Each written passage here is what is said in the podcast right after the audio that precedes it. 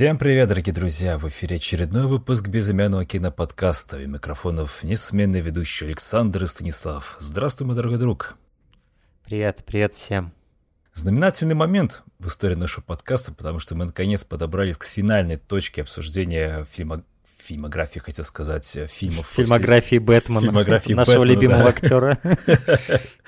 Да, больше года нам понадобилось, э, чтобы Больше это, года. Чтобы я это... не думал, что это так долго будет, но да. Я сам в шоке это обнаружил, когда посмотрел, когда вот «Мы темный рыцарь» должны были сделать. Я такой, окей, а когда было, когда мы вообще первый Бэтмен? Как, как давно это было? Это было больше года уже на тот момент.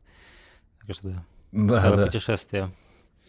Вот, и Надеюсь, мы не в последний раз возвращаемся в Готэм Сити, потому что на горизонте у нас э, новый перезапуск этой вселенной, э, фильма по Бэтмену. Мы тоже обсудим обязательно в рамках безымянного киноподкаста. Ну а теперь у нас э, завершение трилогии Кристофера Нолана, который шума был... Знаешь, мы даже в прошлом подкасте не сказали, насколько успешный был «Темный рыцарь» 2008 года, который собрал миллиард долларов в прокате при бюджете там в 200, это был ошеломительный успех. И... Разве не 2 миллиарда? А, миллиард, да? Да, миллиард там с чем-то, в общем. И, mm-hmm. э, понятное дело, ожидания были просто какие-то невероятные. Между Темным рыцарем Возрождением, да, Темного рыцаря Dark Knight Rises, и вышел еще Inception. А, и я помню, когда, как только вот, как выходил, в принципе, вот этот Dark Knight Rises, потому что я его смотрел в кино, я пошел в день премьеры, я закупил заранее билеты, и это был впервые на моей памяти момент, когда был полный солдат, то есть все билеты проданы, э, я пошел в самый большой кинотеатр по численности мест в Минске, и я впервые видел, чтобы стояли перекупщики и продавали билеты в три дорога тем, кто не успел попасть в кассу. Угу. Многие занимали очередь.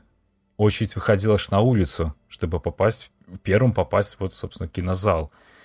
Я такого никогда не видел. И я помню, как выходили первые самые материалы, как они распространялись по общежитию, когда я еще учился в университете. Все говорили об этом фильме, потому что до этого все говорили о фильме «Начало». И когда ты приходил кому-то там посмотреть скачать какое-то, какие-то фильмы, все спрашивают, а ты смотрел фильм «Начало»? А ты смотрел фильм «Начало»? А ты смотрел фильм «Начало»? Да, блядь, я смотрел фильм «Начало». Сколько можно, может, другие фильмы есть, может. То есть, э, тогда, помню, о Нолане говорили вот... По-моему, с того момента и пошли эти все мемы. А, Нолан гений, гений, гений, все эти срачи. Что-то мне это напоминает. Да, кое-кого. Э, вот. И э, да, собственно, я помню, я посмотрел а, э, Dark Knight Rises да, в кинотеатре. Как и первый просмотр фильма Нолана в кинотеатре, у меня был восторг. Да, uh-huh. такой прям воодушевленный. Вау, какой классный фильм. И я даже не помню, пересматривал ли я его с тех пор. То есть прошло уже сколько? А, восемь лет. О, боже мой. Да, восемь лет прошло. И, но ну, я помню, что я... Семь наверное. Ну да. Он да. в 13-м вышел. Нет, по-моему, в 12-м. В 12-м. В 12-м? Да. И mm. я помню, что да. после я стал пересматривать эм, какие-то отрывки отдельно фильма, начал читать различные там мнения людей, разборы и так далее, э, что обычно я делаю после просмотров фильмов. И там уже люди начали задаваться определенными вопросами касательно mm-hmm. самого там, ну, банально даже сценария. Появились mm-hmm. вопросы, а почему вот это происходит, откуда он mm-hmm. взялся. Это... И знаешь, не пересматривая фильм, я тоже начал вспоминать и тоже задаваться этими вопросами, как бы, которые я даже не мог задать при первом просмотре, потому что, опять же, первый mm-hmm. просмотр фильма Нолана в кинотеатре — это всегда вау, ну, это всегда mm-hmm. круто. Он как-то умеет снимать так фильмы таким образом, чтобы вот первый просмотр в кинотеатре был для тебя чем-то особенным всегда. Ну, он на это и всегда делает ставку. Нолан... Вот Нолан как режиссер он много раз показывал, что он не прочь нарушить логику, чтобы общий experience для тебя сделать более таким, э, скажем, удивительным. Да, захватывающе, а, чтобы было все. Да. То есть он не задротит насчет логики, так как некоторые другие там на режиссера. Определенно. Но... В этом плане он готов жертвовать этим. Да, но а, Возрождение Темного рыцаря как бы находится в немножко рабском положении с Темным рыцарем 2008 года, который был ну, прекрасен в плане проработки, продуманности, да, сценария и так далее. Конечно, там были трещины, как бы сценарий, ну, в каком фильме их нет, э, придраться можно ко всему, но в целом он выставлял впечатление очень такого завершенно продуманного, э, продуманного фильма. Но Dark Knight Rises, к сожалению, вызывает массу вопросов, особенно после этого пересмотра. Э, я даже, я даже убрал сердечко с Letterboxd, я даже так пошел. Кристофер Нолан покинул чат в этот момент. Да. Саша убрал сердечко. Я скажу сразу, я давно не пересматривал фильмографию Нолана, а, надо бы как-нибудь это сделать, будет очень любопытно. Но, на мой взгляд, это, наверное, худший его фильм, его фильмографии. Я, наверное, даже так пойду далеко. Ну, это, это не считая его самый первый фильм, ты имеешь в виду? Преследование, да? Ну, мне просто мне преследование нравился все время. Ну, то есть хочешь сказать, что он лучше, чем... Ну Dark как, ну, подожди, это не, не равное сравнение, потому что «Преследование» — это очень маленькое камерное кино, достаточно. Ну, понятно, но все равно ты же говоришь, что это а. худший его фильм, значит, ты уже делаешь это сравнение. Возможно, возможно, да. Не, понимаешь, мне кажется, что у него как бы не стояла шишка на этот фильм на Dark Knight Rises. Ага, У меня такое ага. ощущение, что это как будто его вынудили сделать, студия вынудила сделать продолжение. Я фильма. согласен, что определенные секции этого фильма у меня такое же вызывает э, ощущение. Ну, например, открывающую сцену, когда я смотрю, я не могу сказать, что этот человек не любит то, что он делает, потому что открывающая сцена восхитительна. Вот с этим самолетом, О, да. как он падает, О, да. это, вот, это, я, это восхитительно. Я, И помню, кстати, угу. они это использовали еще при показах «Миссии невыполним 5», по-моему, в качестве промо а, такого, как, ну, перед фильмом, чтобы людей подогревать а, к премьере Возрождения Темного всю полностью эту сцену показывали. А, я не, я, я не смотрел в кинотеатре эту сцену, ну, до фильма, но я знаю, что ее показывали, да. Это интересный маркетинговый ход. И довольно смело, потому что я на месте Нолана, наверное, бы все-таки сохранил эту восхитительную сцену чисто, чтобы ее люди увидели впервые в фильме. Потому что она нереально крутая, и это очень здоровский способ начать фильм. И заинтересовать тебя злодеем. То же самое он сделал, в принципе, и в «Темном рыцаре», uh-huh. э, с ограблением, в который, ну, который Джокер э, скоординировал. А здесь вот такой тоже определенного рода, как этот, ну, не ограбление, а похищение такое самолета. Э, да, да и это по-настоящему был уничтожен самолет, сброшен. А, это, это круто. Я помню Просто... об этом. Да, я, я помню об этой сцене. Очень много писали, а, что Нолан расхреначил целый самолет прямо в воздухе с настоящими каскадерами. Вот, и да, эти статьи заполняли все там кинопаблики и тому подобное. Знаешь, вообще в, в целом впечатление от этого фильма у меня вот, вот катились вот так вот. Начиная с этой вот великолепной сцены, я с тобой абсолютно согласен, она потрясающая ближе к концу фильма я вот такое все впечатление вниз, вниз и вниз ехали. Именно. Я даже, ладно, я позже даже скажу, откуда для меня начинается точка, где фильм летит вниз очень резко. Uh, но, но давай тогда... Ну да, по, по моим, какие, какая у меня предыстория то есть, с этим фильмом. Этот фильм — это один из тех фильмов, которые я ждал вот больше всего. Ну, я имею в виду, вот, в моей жизни было там, может, пять фильмов, которые там Only God Forgives, я всегда помню, что я ждал как просто, как сумасшедший. Mm-hmm. А, и вот тем, темное возрождение темного рыцаря, потому что я к тому моменту огромный фанат был темного рыцаря. А, и возрождение темного рыцаря это было просто как, я не знаю, я как пришествие Бога с небес ждал. Um, и Просто это нереальный был хайп. Я ехал, как я не знаю. И это был на сто... Это вот как Last of Us. Вот я ждал, вот, mm-hmm. пока он не вышел второй. Вот примерно на том же уровне был хайп. Вот это воз... возбуждение такое, когда ты немножко уже даже нездоровое, ну, понимаешь? Вот. И я помню, когда я садился в кинотеатре вот в это кресло, и я как-то... Я не... опять же не мог поверить, что я сейчас буду это смотреть. Настолько я долго этого ждал. И я помню, что во время просмотра первого вот этого в кинотеатре мне все очень... В принципе, вот как оно и на самом деле в итоге и осталось.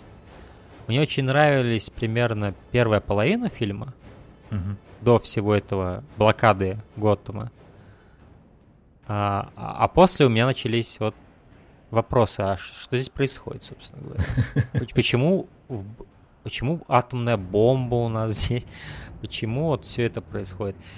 Я, я помню, я понимал, что происходит, разумеется. Это как бы не фильм «Начало», где столько правил, что ты запутываешься, да? Это, на самом деле довольно простой для понимания фильм э, тем, «Возрождение темного рыцаря». Но, наверное, после этого реализма и серьезности второй части я, наверное, ожидал нечто такого же, ну, вот, эквивалентного. Вот. И оно первую половину фильма здесь есть. Угу. Первую половину фильма. Оно все на месте. Это прям вот как нужный, вот, как сказать, подобающий сиквел. А потом он как бы возвращается в фэнтезийность первого фильма. Э, этот фильм это как гибрид первого и второго фильма в этом плане, по тону по своему. То есть первая половина это Темный рыцарь, вторая половина это Бэтмен Begins. Вот в плане того, в плане отношений. То есть мы вот говорили, что в Темном рыцаре Нолан эволюционировал, и Бэтмен вместе с ним эволюционировал. Возрождение Темного рыцаря, он обратно как деградирует в Бэтмен начало. Да, то есть вот. комиксоидности происходящего здесь в разы выше, даже на. Зашкаливает, вот зашкаливает. А, да, да. Опять же, вот как я сказал, что соседство с э, Темным рыцарем восьмого года ему вредит этому фильму, к сожалению. А, да. Его сложно восп- воспринимать вот, из-за да. этого на его своих правилах, да? Потому что их нет. Есть только то, что задал темный, темный рыцарь, ожидания, которые он задал правила понимания вселенной, которые он задал. Угу. И после Темного рыцаря, когда у нас тут, значит, бомба колесит по городу в каком-то грузовике, и Бэйн затирает про революцию и про, э, и про то, что надо освободить зэков, ну, это как-то совсем не воспринимается всерьез, и просто как-то чешешь репу и так и, и не недоумеваешь большую часть времени. Вот. Да. Ну, кстати, что касается самого Бэйна, а, мне он как злодей, в принципе, нравится во всем. Ну, за исключением а, пары моментов в фильме, когда его голос, он как будто, знаешь, звучит, ну, не в сцене, а вот как будто вот перед тобой микрофон Вокруг. стоит. Вокруг, да, вокруг всех. Да. Знаешь, насчет этого была интересная точка зрения высказана, я помню, во время. Вот опять же, фильм Джанк я слушал в то время. Угу. Там была интересная мысль высказана, что, ну, во-первых, технически Нолану пришлось это сделать, потому что как раз-таки, когда вот эту сцену они все показывали перед э, миссией невыполнима, это как типа еще и был своего рода тест-показ. Проверить, понимают ли люди, что говорит Бэйн. А, потому что у него специфическая обработка голоса была. Она была так... И при первом кате вот этой сцены его голос был как будто вот именно в сцене, как ты говоришь, как он должен быть, да, со всеми остальными актерами. Uh-huh. И вот и вот в этом виде звуковом не все понимали, что он говорит. Оно как-то сливалось или как-то сложно было понять. Поэтому Нолану пришлось выкрутить громкость и объемность его голоса, чтобы он как бы всепроникающим был. И чтобы тогда все понимали, что он говорит. Хотя и при этом даже, я должен сказать, я без субтитров смотрел, я все понял, что он сказал, но есть моменты, где немножечко не, не совсем ясно. Прибавьте сюда еще, что Том Харди не своей манерой речи говорит О, да. здесь. О, да. Он делает совершенно другой акцент, который, кстати, мне сложно его приписать к какому-либо акценту он делает определенную манерную речь такую здесь. И это тоже усложняет усвоение, поэтому да. Но была интересная высказанная вещь, что такая, что типа, да, его голос звучит не на уровне со всеми, его звучит голос, как будто он над всеми, но это типа и хорошо, потому что он такое доминирующее присутствие uh-huh, имеет. Uh-huh. И физически, и по действиям по своим, да, что он делает. И, собственно говоря, и сонически в итоге. И это как бы даже работает. Я, по сути, с этим согласен, потому что каждый раз, когда Бэйн появляется в этом фильме, это, это присутствие. Это настоящее присутствие. У меня были проблемы с этим буквально первую часть фильма, даже не до половины, наверное, доходил. Потом как-то все, это стало уже работать. И ты, да, ты действительно стал ощущать, ну, вес, что называется, Бэйна самого. Я хочу mm. сказать, что мне нравится акцент, которым говорит здесь э, Том Харди. Он порой да. так интересно коверкал свою речь, и отдельные слова его звучат да. очень круто, на мой взгляд. Тем более, что у него, знаешь, он еще раскачался, сам-то, в принципе, Том Харди здоровый такой парень. Ой, да, он набрал огромную массу, да. и что мне нравится в этом фильме, он не сухой и рельефный, а он такой именно ну, взбитый такой. Да, да, да, да. И он при этом не выглядит как культурист какой-нибудь. Как борец он выглядит как именно... Скорее, наверное, такой. Да, да, он, он выглядит как тот, кому насрать, как он выглядит. Он выглядит просто как... Он, просто выглядит как чел, который может, блин, оторвать голову. Да, да, да. И они хорошо его снимают с точки зрения... Потому что Том Харди невысокий парень, он гораздо ниже, по-моему, чем Кристиан Бейл даже. На голову, может, даже. Ну, не на голову, но он значительно ниже. Но они его очень грамотно снимают, снизу вверх, или в каких-то сценах они явно ему под, под ноги что-то подкладывали, чтобы там, например, с Беном Мендельсоном есть сцена а, с Даги там с этим, когда он ему так руку ложит, говорит, ты чувствуешь, что ты под контролем держишь ситуацию? Просто ладонь просто ложит ему вот так вот на это, на, на плечо. Потрясающий актинг. И в этой сцене явно они ему что-то подставили под ноги, потому что он ну просто на две головы, наверное, выше, чем этот Бен Мендельсон. Хотя в реальности они, скорее всего, одного роста вообще. Что Бен Мендельсон, что Том Харди. Я хотел сказать просто, что вот этот объем груди, грудной клетки, который да. продуцирует этот глубокий-глубокий голос, которым еще uh-huh. был еще усиленным там постэффектами, а, поэтому он, он, знаешь, он производит впечатление. Вот вот такой главный комплимент. Он производит, мать его, впечатление. Ты его опасаешься, как злодея. И это очень круто, да. потому что во время ожидания фильма была такая паска. Окей, у нас был Джокер, да, как можно превзойти или хотя бы да. ставить на уровень следующего злодея Бэтмена да. после Джокера. На мой взгляд, в принципе, со злодеем здесь, ну, им все удалось сделать. Бэйн внушает. Да. Я, я в восторге от Бэйна. До тех пор, пока они его бездарно не сливают, но об этом мы еще поговорим. Об этом мы еще поговорим, а, да. Да. Были шутки еще про то, что маска Бэйна, это как будто он трусы на голову одел. Это, конечно, смешно, но мне нравится его маска. Мне тоже. Вот просто ее дизайн мне нравится, потому что Бэйн это довольно такой один из самых, мне кажется, нелепых злодеев вообще во вселенной. Особенно после того, что мы получили в 90-х, где бомб, вот это вот было. Это знаешь, вот на самом деле с этим Бэйном они как бы реабилитировали этот, этого героя в кино, потому что, ну, то, что было у Шумахера, это, как сказать, это, это можно сказать, опорочен был герой. А, потому что, насколько я знаю, при всем том, что он там накачанный, огромный, Бэйн в комиксах, он гений. То есть он очень умный. Uh-huh. Ну, типа это его фишка, что он сильный и умный при этом. Там-то у нас был вообще брейндед такой чувачок, который бом-бом. А здесь у нас умный чел и сильный чел. И это Том Харди, черт побери, и это круто, что они смогли реабилитировать. И да, я помню, что когда я посмотрел фильм, у меня были такие смешанные впечатления от него из-за второй половины. Но я помню, что я даже подумал, что Конечно же, я бы не хотел, чтобы там Хит Леджер умирал, что из-за этого у нас нет темного э, Джокера, да. Но в какой-то степени даже это хорошо с точки зрения того, что исключительно с точки зрения того, что у нас вот есть новый, другой злодей. Uh-huh. То есть, что у нас в каждом из трех фильмов разные злодеи. Вот это хорошо. Это, это, это, это позволило э, Нолану не находиться под хайпом, что все в шоке и в восторге от Джокера, да? Потому что он бы стал, по-любому он бы стал заложником этого обстоятельств. Определенно. Он бы, он бы не избежал того, что Джокер бы занимал большую часть времени в третьем фильме, да, как злодей э, вместе с э, Двуликим. И как бы он бы не позволил себе сделать вот такого провозглашенного нового злодея. Он бы просто не смог это да. сделать. А, и так как вот так все сложилось, а, он смог вообще в другое направление пойти, а, исследовать другие идеи.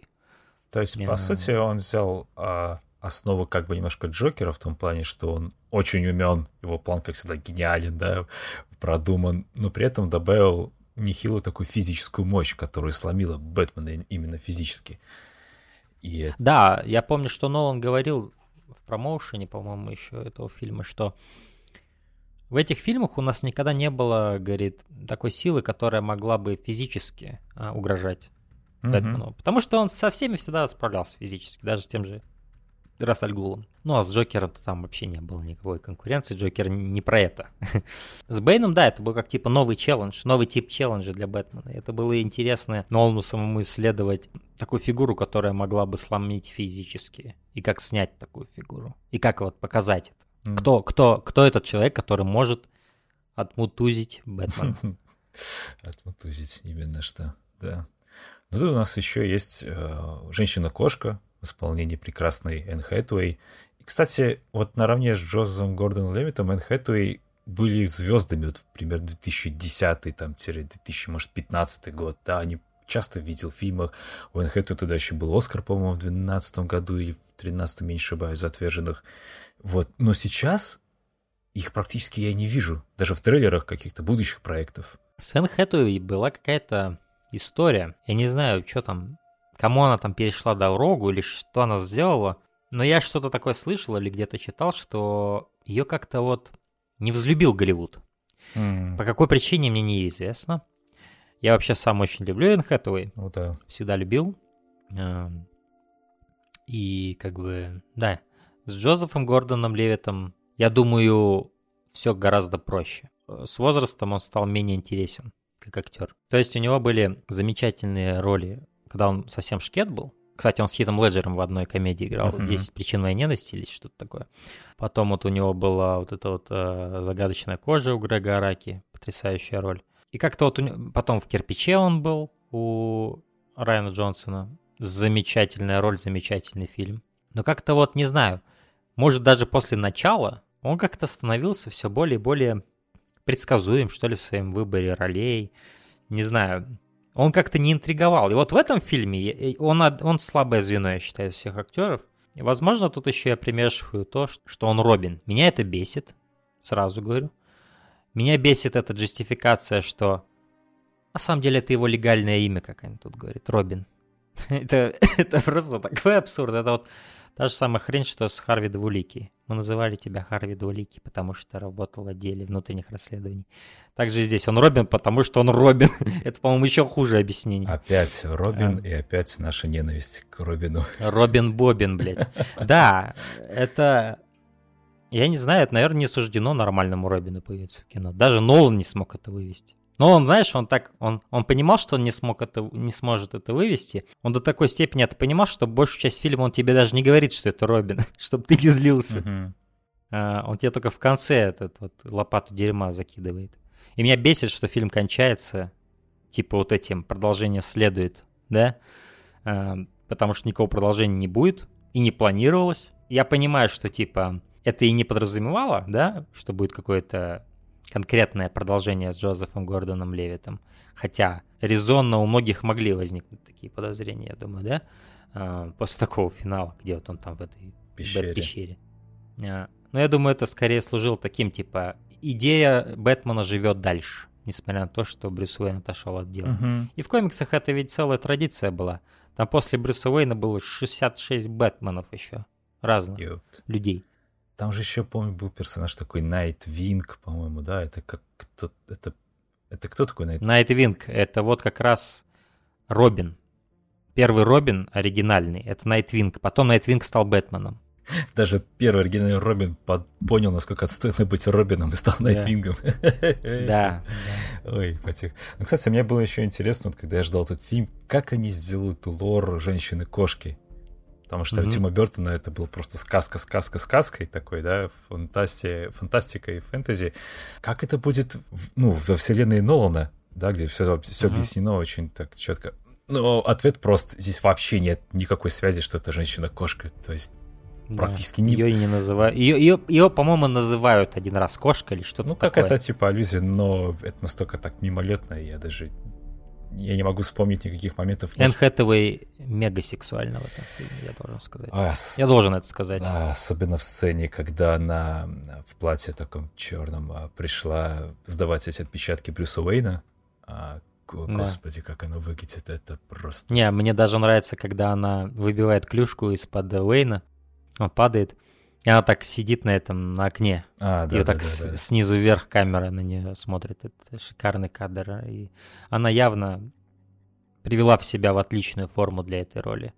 Ну и потому что от нее требовались реально акробатические угу. э, вещи. Мне, мне очень нравится, когда она э, меняет свой типа тон сначала с жертвы, допустим, на охотника, да. условно говоря. Переключается. Это очень... И это еще подчеркивается саундтреком. Так, угу. типа, что это как, ну, она, она это переключает очень легко, потому что она это от, отработано это для нее уже все. Вот эти разные персоны на себя примерять, чтобы до, до, добиться своей цели. А, я помню, все в восторге были в кинотеатре, я это ясно помню, потому что я сам был в восторге. Это когда Суэт забегает уже в этот э, бар, и она переключается в режим жертвы а и начинает рыдать, да, короче, да, да. орать, истерить жестко. Все так смеялись в кинотеатре, я помню. От восхищения ее находчивостью и вот этим мастерством. Uh-huh. А, я тоже, конечно, был поражен. И тут большой плюс, конечно, Энн. А, но в целом, я должен сказать, на этом пересмотре я без особого энтузиазма, но и без какой-то критики относился к ее персонажу. И я, я спокойно к ней относился, как вот именно к женщине-кошке. Возможно, как женщина-кошка она мне меньше нравится, чем как Селина Кайл. Наверное, вот так я скажу. Uh-huh. А, ее предательство Бэтмена мне тоже кажется немножечко ну, подлым, что ли. Ну, то есть это мало симпатии у меня вызывает. Я понимаю, что, типа, это была суть ее персонажа, ее арка в том, что она меняется из этого положения, да, в более такого человечного. То есть она циничная очень, да, в начале фильма. Она не верит вообще, можно сказать, в людей. И ждет, когда наступит хаос, да. То есть она говорит, Storm is coming, да, и типа она ждет этого, когда всех этих богачей там э, под шконку загонит и так далее. Но как-то вот что, что, что-то, что-то мне не понравилось в ней вот в этот раз. И то, как Уэйн легко ее прощает, да. О, да. А, очень, очень легко прощает. Я понимаю, что она секси, но надо же все Брис Уэйн здесь... Сколько его раз здесь женщины обманывают за этот фильм? Три, наверное, я не знаю. Не, ну как бы... Все женщины, какие есть, обманывают. Да, ты крутой чувак. Ну, возможно, знаешь, до этого злодеи-то были одни мужики, и он такой, замылился глаз. не то, что я не хотел бы сказать, что красивым девушкам доверять нельзя, но надо быть чуть-чуть все-таки осторожно, потому что красота, как известно, страшная сила, особенно если ты миллиардер. Да. Я... Ну, его можно, конечно, понять, он в затворниках сколько там сидел, сколько прошло времени со времен темного Я не вспомню. Ну, достаточное количество, там какая-то, может, даже лет пять да. каких. Восемь лет, да, восемь да. лет.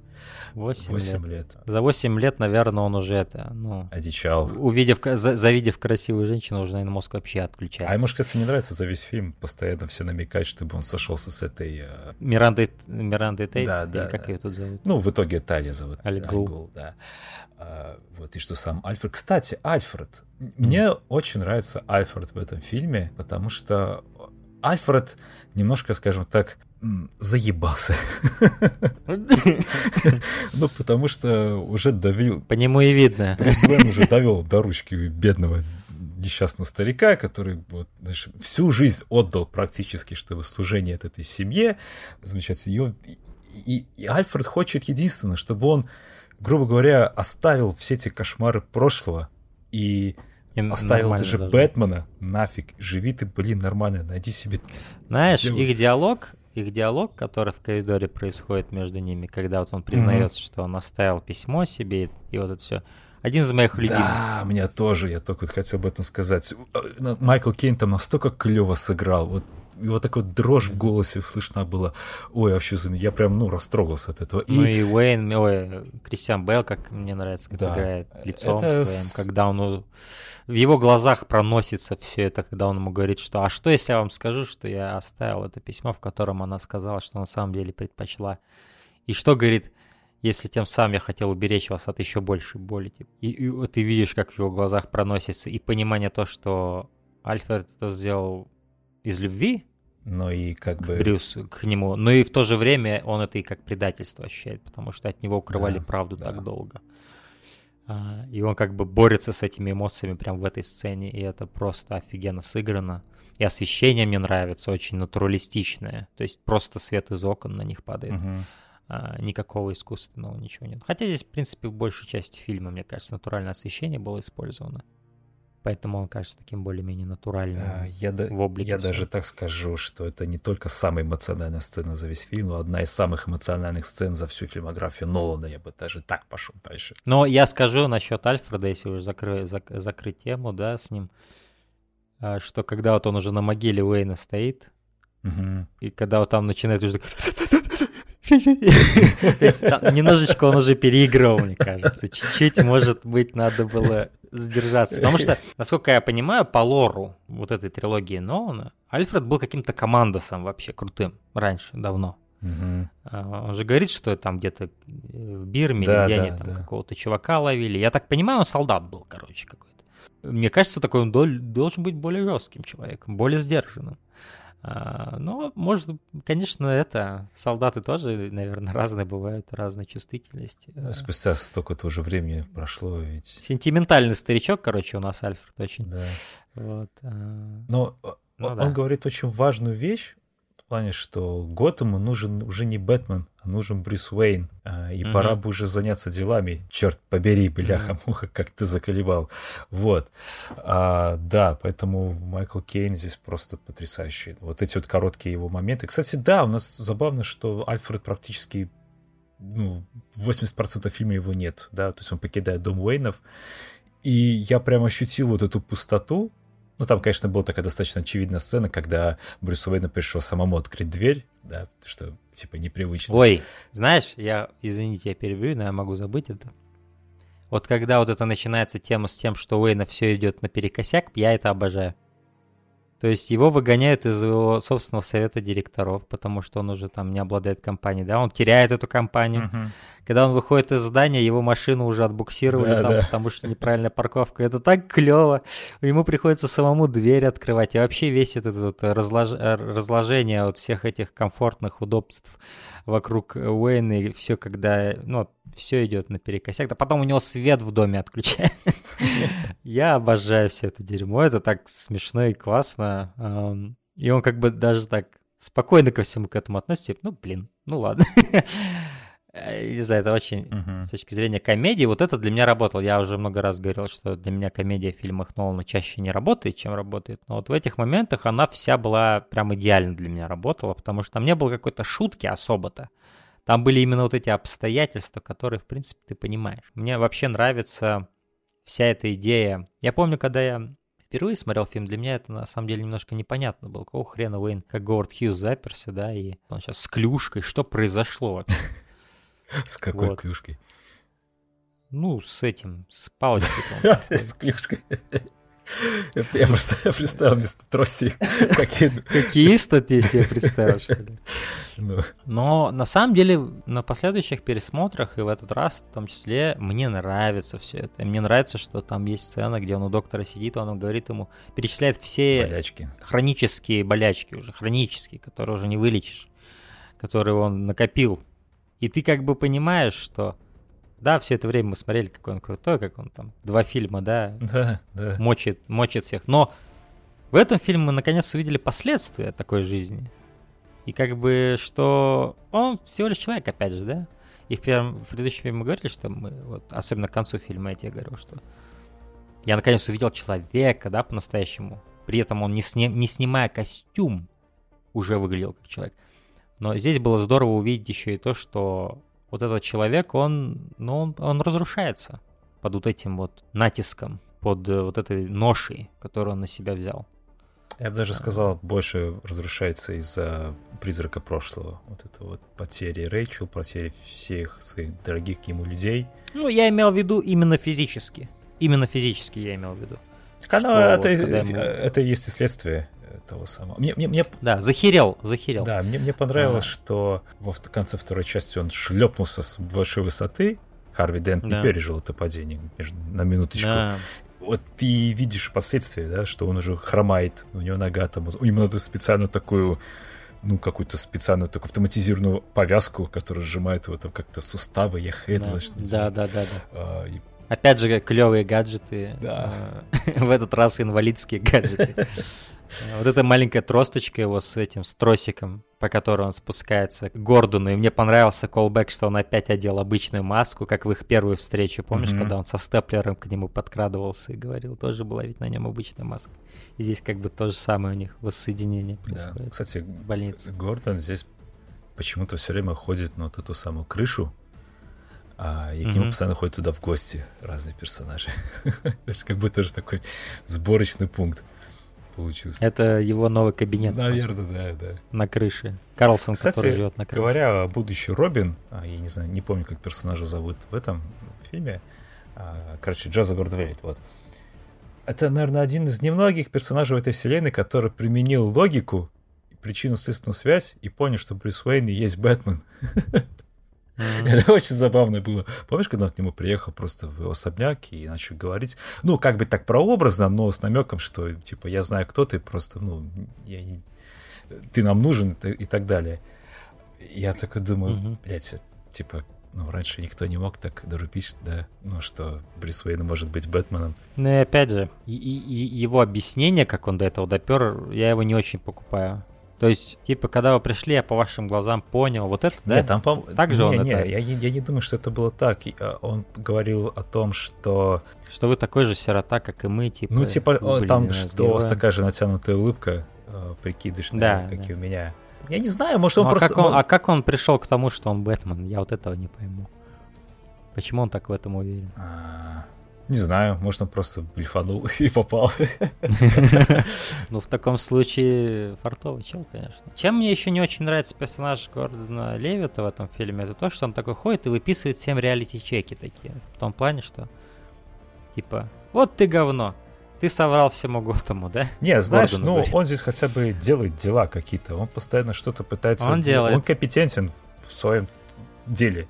Вот что самое главное. Он движниковый чел, с этим я спорить Потому что буду. В, в полиции тут настоящий, блядь, бардак. Просто бардак. Тут буквально осталось два адекватных да. человека. Это Гордон и вот этот вот будущий Робин. Все, остальные все просто какие-то, ну, да, э, э, особенно этот чел, который его заменяет. Это просто, блядь. Это просто мразь настоящая. Да. Который в самом конце одумался, одел свой мундир и был застрелен. Я поймаю Бэтмена. Вот это, кстати, была клевая идея, когда они начали гнаться даже когда Бэтмен впервые выходит на улицы uh-huh. за долгое время, и все такие настолько возбуждены тем, что Бэтмен вернулся на улицу, что да, они начинают даже не за этими чуваками, которые биржи только что ограбили, а, а, а за Бэтменом они гонятся. Его они хотят поймать. Вот это клево было. Как идея, мне это понравилось. То есть до такой степени, что Бэйн едет прямо на полицию, те не разворачиваясь, едут дальше за Бэтменом. Там, было клево, там была визуально. такая небольшая отсылка к комиксу Миллера, когда два копа едут, э, ну, в этой погоне участвуют, один молодой, другой старый, и старый говорит молодому, который не, не дорубается, типа, кто да, такой Бэтмен, да, и что он такой, о, парень, сейчас ты, короче, тут будешь, сейчас ты увидишь зрелище. Тебя ждет шоу, да. Да, да, да. Что-то подобное, я помню, было в этом в комиксе Миллера. Это очень клево. Ну, это типа как смена поколений, да, да. И это как легенда из, из уст в уста переходит. Mm-hmm. Молодой еще, блядь, умудрился сломать э, еще... прибор, э, там, типа, какую-то пушку Бэтмена. Да, э -э Эми пушка такая, да. типа, электромагнитного mm-hmm. излучения. Кстати, этот момент, когда э, Бэтмен выключал свет, вот так вот постепенно, именно да. в том радиусе, где он сам находится, бля, это так круто было сделано. Это охуенно. Да. Просто. Это один из моих любимых моментов всего фильма. И, и, и мне нравится, что он эту технологию применяет и в реальной жизни, когда Брюс Уэйн впервые появился на публике, он сразу отключил все фотоаппараты у этих папарацци журналистов, такой, типа, просто как, mm-hmm. чтобы не раздражали. Это было очень забавно. Но в этой погоне мне немного вот момент не понравился, монтажный один.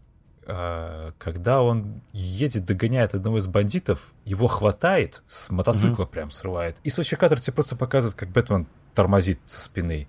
На мой взгляд, это несколько рвано, потому что тебе даже не показывают, допустим, как он его куда-то скрутил, дал по морде что-нибудь. То есть как будто это кадр А соединен с кадром С, а между ними потерялся где-то кадр Б.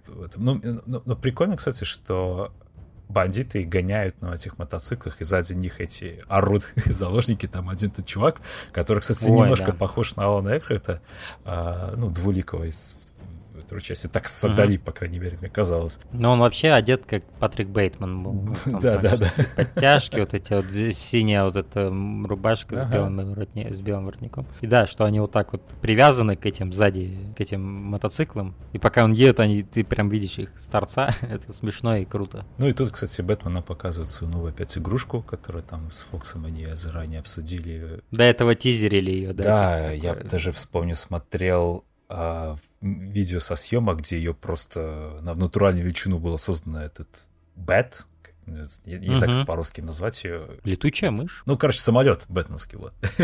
Ее реально создали в натуральную величину и прямо вот возили на такой огромной подставке. Она как на тросах была подвешена, вот так вот вдоль. Да-да-да. Это выглядело, конечно, маш... То, что это практически... Конечно, во многих сценах там и компьютерная ну, графика использовалась, когда когда там вот эти выс- высокие уже полеты. Но опять же, это вот разных... стремление Нолана все максимально практически сделать, да. это прямо заслужит похвалы, и всегда я буду из этого хвалить. И опять же, даже там, где компьютерная графика использована, она сделана максимально наименее, если имеет это смысл, конечно, словосочетание, э, вычурно. То есть она, ну, не бросается mm-hmm. в глаза, что это компьютерная графика. Потому что в темноте, опять же, он хорошо сливается, да, а, и легко, наверное, накладывать тени, которые не будут казаться компьютерными. Вот. Короче, да, выглядит хорошо, особенно в сценах, где это действительно настоящий практический э, бэт-самолет. Да, мне, мне понравилась сцена, когда они его типа загнали в угол, а Бэтмена в темный угол, оттуда вылетает это бэт-самолет настоящий. Мне да. просто звук, с которым это вылетает, он такой вот электронно-механический какой-то, такой глубокий, мне он очень нравится. Угу. Ну да, все, что касается вот гаджетов, и аудиодизайна, и визуального дизайна этих гаджетов вот в, в этой трилогии было сделано невероятно круто, потому что всегда ощущается мало того, что это стильно, но это еще и практично всегда ощущается. Даже вспомнить ту штуку, помнишь, в первой части, которую Бэтмен достает из подошвы а. и, и бросает вниз, которая привлекает летучих мышей. Угу. Опять же, тоже, то, что он это из, из подошвы достал, мне нравится, например. И да, в этой сцене мне нравится еще план на копа, у которого шапка слетает. То есть это вот этот ветер такой поднимается, бумажки везде летают. Угу. Это круто. Да, и свет прожектора такой холодный. Ну, очень красиво, конечно. Еще на IMAX снято, но извольте. Все это очень круто. Вопросы начинаются уже... У меня начались, когда, знаешь... Вот, на мой взгляд, как-то слишком просто э, Бейна... Ой, Бейна, говорю, Брюса Уэйна опустили на дно. То есть сама... Опустили. Что? Его просто, его просто, просто опустили. опустили. То есть, ну, сама линия за этим наблюдать, да, как ты вот перечислял, то есть отключили свет, машину забрали, короче, все это очень плохо. Угу. Это да, прикольно, но на мой взгляд, как-то уж слишком это все просто. Опять же, просто нашли эти отпечатки и с помощью отпечатков там как-то сделали какую-то определенную финансовую махинацию. Ну, это типа временное было решение с точки, ну, в плане Бэйна, потому что ему и не надо было долго обладать э, акциями. Э, потому что в, в долгой-то перспективе Уэйн бы доказал бы все это. Там можно было это доказать, и это об этом Люциус Фокс, по-моему, говорил. Это все временно. Да. Сейчас, да, они отберут, но мы это заберем легко, но просто нужно время. Но как бы об Эйну не надо было много времени, это была часть его плана. То есть, поэтому у меня не было больших проблем с тем, что его опустили.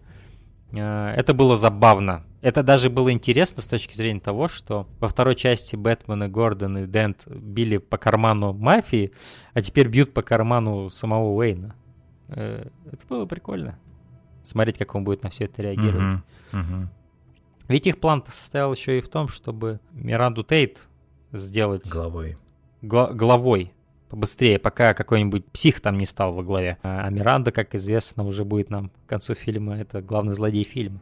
В этом был весь мастер-план, чтобы ускорить процесс доверия, скажем так, Уэйна.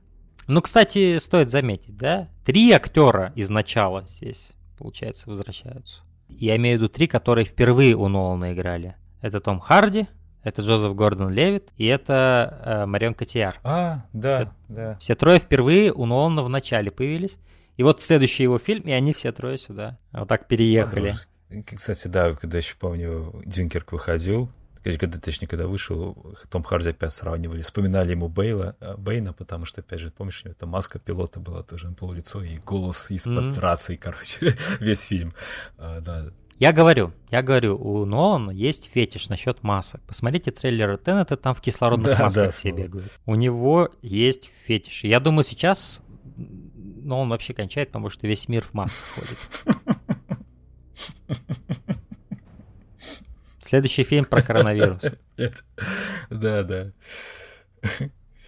А, прикольно, что как бы если в прошлом фильме тебе не показывали логово Джокера, условно говоря, да, какую-то типа базу или место, где он как-то готовится и так далее. То есть он это делал все за кадром, то здесь тебе показывают, собственно, лагерь какой-то этих наемников, бандитов, во главе которых Бэйн. Причем, что Бэйн весьма не дорожит количеством своих бойцов, потому что с легкостью убивает двоих, когда там эти притаскивают. Одному из них, причем он говорит, посмотри, что у него там это что-то он там говорит. А, посмотри мне что-то, я тебя убью, короче.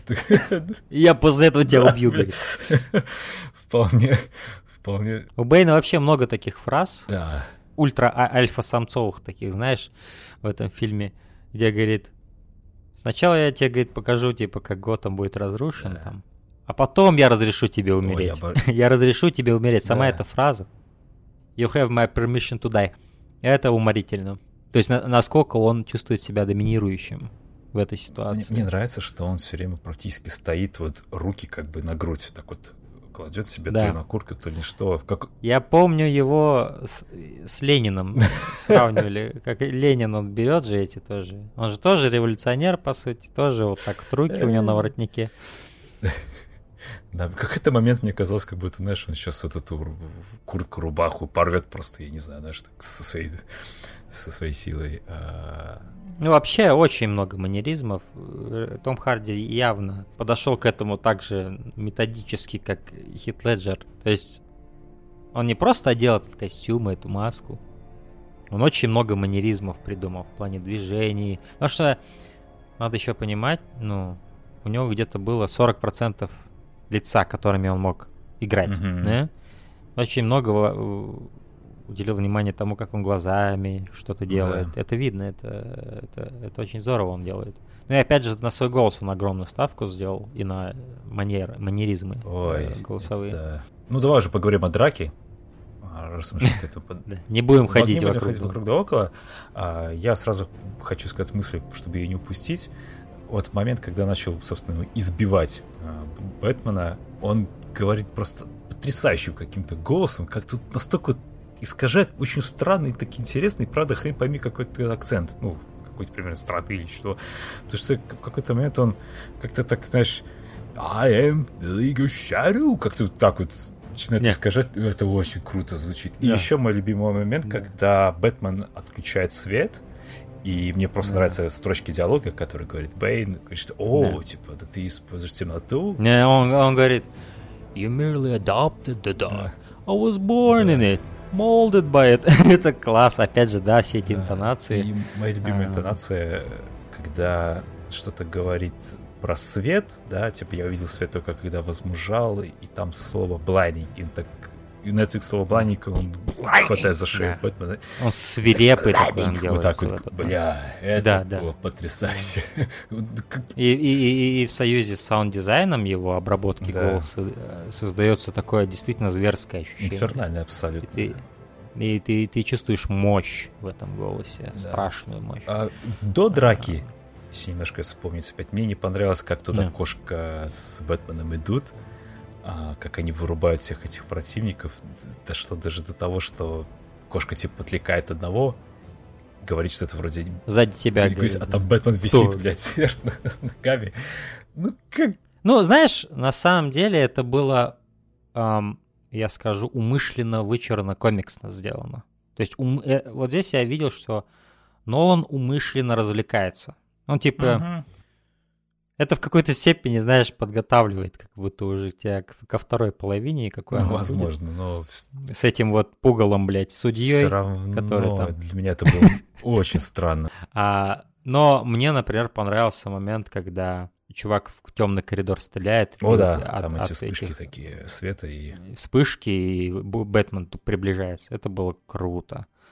А, очень здорово. Угу. Но так или иначе, да, они добираются, кошка его предает, он остается заперт с э, Бэйном.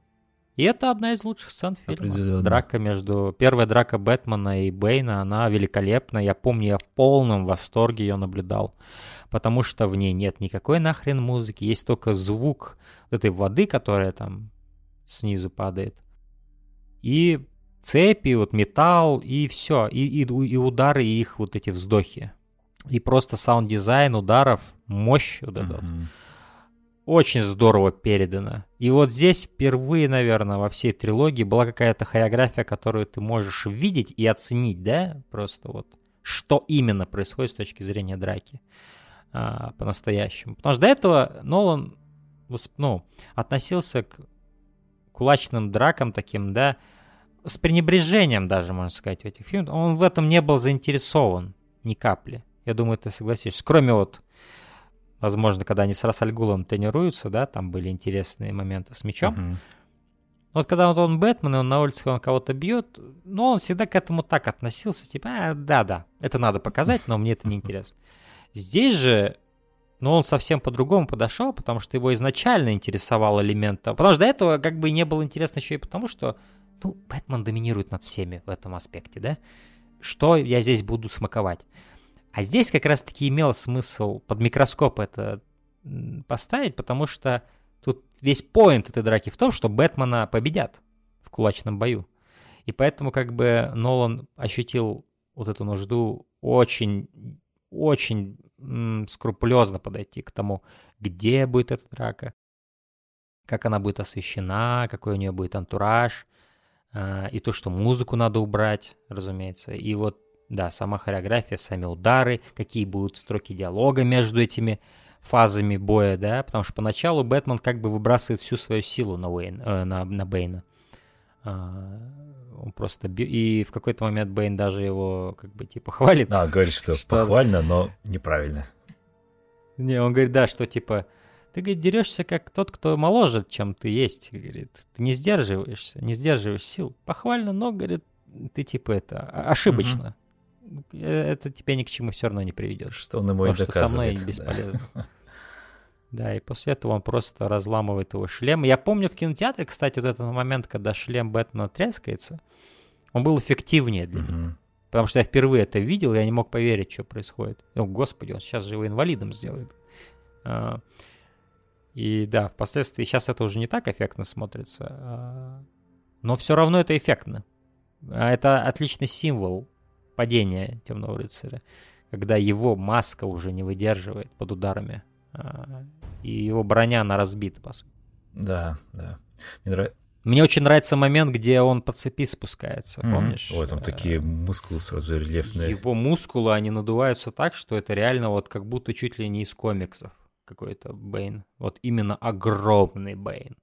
Просто нереалистично. Мне нравится момент, когда он его за горло держит, практически так вот на вытянутой руке чуть ли не а, Бэтмена. Mm-hmm. И Бэтмен сказал какую-то фразу, и Бэйн как будто, знаешь, на секунду призадумался, так взгляд впустил mm-hmm. в пустоту и резко два удара ему в корпус нанес. Это было очень эффектно. Yeah. И мне нравится, что в какой-то момент Бэтмен намокает полностью, и mm-hmm. у него так клево бликует э, костюм в этой вот тьме. Mm-hmm. А, да, ну и, конечно, кадр в финальной этой схватки, когда Бэйн несет маску Э, осколок этой маски бросает в воду. Это, конечно, да. очень символично и очень круто. И на постере да, это да, использовалось, кусок маски в воде. Э, и еще по поводу ударов Бэйна хочу сказать то, что круто в них, это то, что они, они выглядят реалистично в том плане, что это не киношная хореография, а это именно те удары, которые имеет смысл наносить. Угу. То есть они эффективные и они правильные.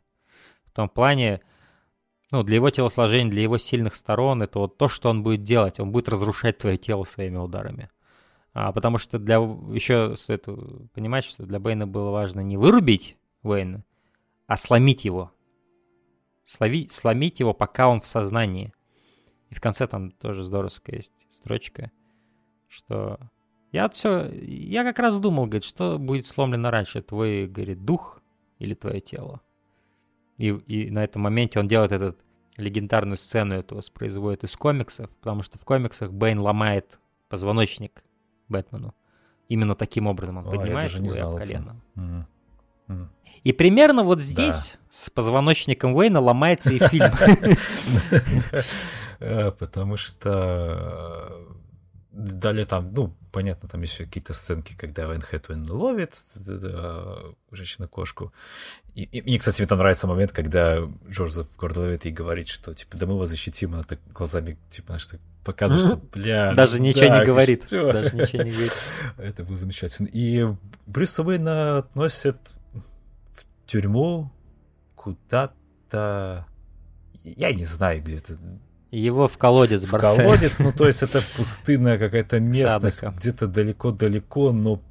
Я так думаю, это где-то на востоке. Наверное, да, но а... потом, как они быстро туда-сюда возвращаются, возможно, это Техас. Шутка, э. конечно. Но... То есть Лига Теней зародилась в просто Техасе, потому да? что они вот таким монтажным катом туда-сюда летают, как просто и на автобусе, я не знаю. Бля, это было Да. Поэтому, ну что, пустыня, пустыня, ну как бы и все. А. И люди говорят на... Нет, не на английском говорят, они, в общем, там, да. И за все это время никто не кинул им канат. Бедолагам этим.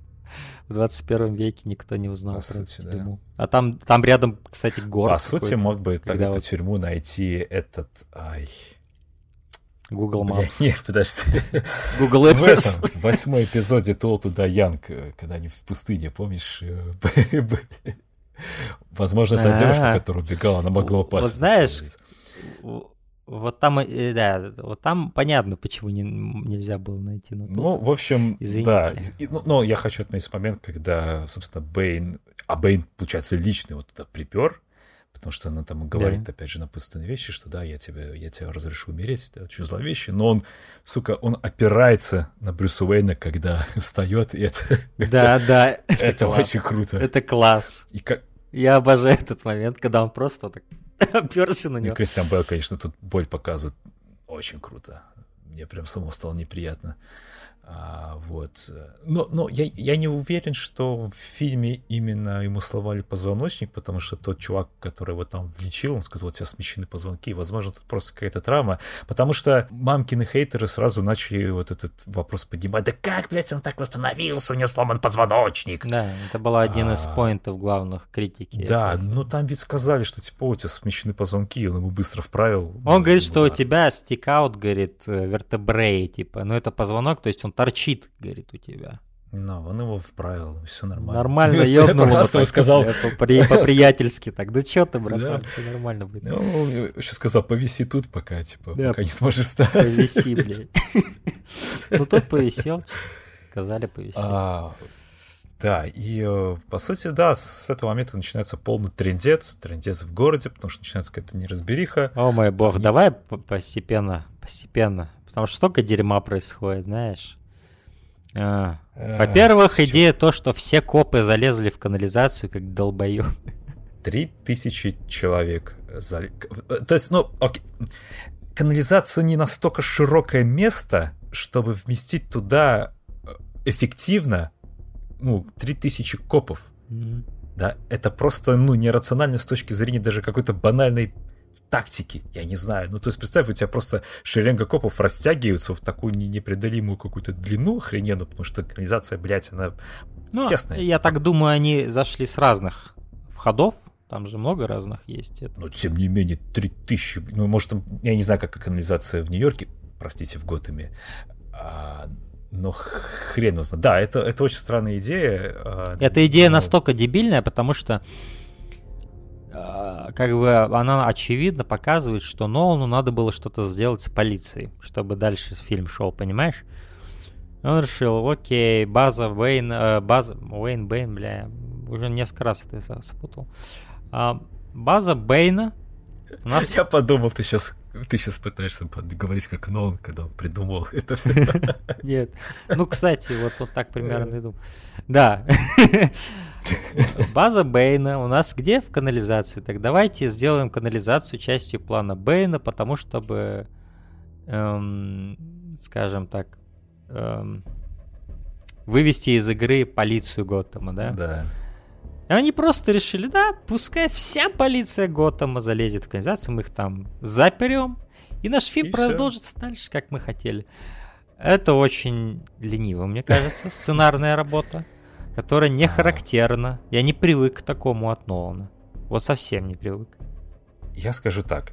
Если в 2008 году в «Темном рыцаре» сценаристы чуть-чуть помогали Джокеру, потому что ты все равно ты ощущал его гениальность, но в какие-то моменты, да, ты типа ловил, а вот здесь вот сценаристы, да, вот позволили так вот случиться то... То тут, Бэйн, был, то тут Бэйн был сценаристом не, фильма. То тут злодеи злодействуют исключительно за счет сценаристов, потому что такое количество условностей и вот как бы позволение, чтобы вот они злодействовали, ну блин, это ломает. И весь этот это нонсенс с революцией, когда я его слушаю, я... Я четыре раза, наверное, уже смотрел этот фильм, и я так и не понимаю, что за нонсенс несет Бэйн про революцию, про то, что люди Готэма возьмут власть? Кто ему должен был поверить? Кто должен да. был купиться на это дерьмо? Я не понимаю. И, и, и кто бы и кто бы подумал из граждан Готэма, что надо выпускать зэков? И что надо начать революцию с того, чтобы выпустить зэков? Ну, то есть, ведь Бэйн это все представляет, как будто он освободитель Готэма. Типа, вот, я даю вам власть. Только что он взорвал стадион команда вся футбольная ушла в бездну. Мэра уничтожил просто, взорвал вместе со всей его свитой. Кто тебя будет mm-hmm. серьезно слушать как освободителя? А, то есть весь, все это притворство насчет революции, оно, мне кажется, тотальным нонсенсом. Ну, революционеры, они же такие, сам понимаешь. Это террорист, это по сути террорист, он даже выглядит как террорист, да, с этой маской странной, mm-hmm. с этим своим пальто, с этим бронежилетом. А, он настоящий террорист. Он, он, он, он казнил ученого у всех на глазах. Когда вот он помнит. Как, кстати, как, кстати, зовут ученого? Как Павел. Леонид у него Павел? фамилия Павел у него, да. Да, отчество Сергей, наверное. Да. Вот. Ну, кстати, вот эта вся сцена со стадионом, я помню, она еще практически в каждом трейлере была. Слили, да. Отдали в жертву маркетингу. Выглядит, конечно, это все внушительно, когда они подрывают стадион. А, и причем, что там игрок бежит, и он успевает добежать. Меня всегда Заби... немножечко беспокоило, точнее, такой скепсис у меня был насчет этой сцены в том, что добегает вот эти последние несколько метров, он на расслабоне. Этот, эм... То есть, если а... бы я бежал и чувствовал, что у меня сзади обваливается земля под ногами, я бы бежал в стену, и как NPC бы провалился бы в стену, понимаешь, из какой-нибудь игры. Я бы не остановился вот так, как он расслабленно, так, так-так-так, добежал, посмотрел. А, тут, то есть тут так немножечко как будто они не знали, как будет это выглядеть, да, после компьютерной всей этой темы, да, со взрывом. И как будто немножечко не знали, как лучше бежать футболисту в этой сцене. А. А, они, они подрезали чуть эту сцену, потому что в первых трейлерах там был момент, когда даже он добегает, он разворачивается и мяч бросает. Тут типа охуевший такой, знаешь. Да. А здесь этого нет, да? А, да, здесь он, он, он чуть, только чуть разворачивается и все. И а я, я, я явственно помню, да, как он бросал. Вот, э, вот, это, мяч. мяч. Это... И э, я смотрел со съемок э, сцены, есть типа, ну, мейкингов, по сути, угу. этой сцены. И там они заложили такие маленькие, типа, ну, ну, как взрывчатку такую маленькую протяжению вот этой вот линии, когда он бежит, они просто так тук-тук-тук mm-hmm. взрываются, видимо, как метки, типа, для ну, людей, которые работают с спецэффектами, видимо, mm-hmm. я не знаю. Вот, и там по команде люди а ахали. А, не, круто, что здесь такое количество массовки, на самом деле. То есть, ну, наверняка надо было еще размножено как-то, может, компьютерно, а на самых дальних рядах я не уверен. Обязательно, не знаю, но... конечно. Они всегда это а... применяют. Вот, кстати, когда эти террористы забегают уже на трибуны с автоматами и берут на мушку зрителей, это мне напомнило последний трейлер Теннета, где примерно такая же сцена есть. Там, по-моему, какой-то mm-hmm. опера, зал какой-то или еще что-то такое. И там тоже люди с автоматами mm-hmm. забегают. Опять же, еще а один, еще... видимо, фетиш Нолана. А еще офигенные были кадры, когда мосты рушились. Да, это хорошо в, кинс... было. в кинотеатре. Особенно вот самый последний кадр, где три одновременно рушатся. Причем вот так вот в самой левой части кадра, в углу. То есть тебе даже не акцентируют на этом, типа не центрируют. Это тоже было клево сделано. Да. Кстати, еще за фильмом а, следует весьма печальная как бы такая линия уже в реальной жизни, к сожалению, потому что я могу сейчас, конечно, напутать, но, по-моему, какой-то придурок, помню, ворвался на одну из премьер в США и устроил пальбу. Это был какой-то чел, который, которого сразу приписали, что он там типа косплеил Джокер или что-то такое. Но у него просто были рыжие волосы. То есть это из этого сделали инфоповод.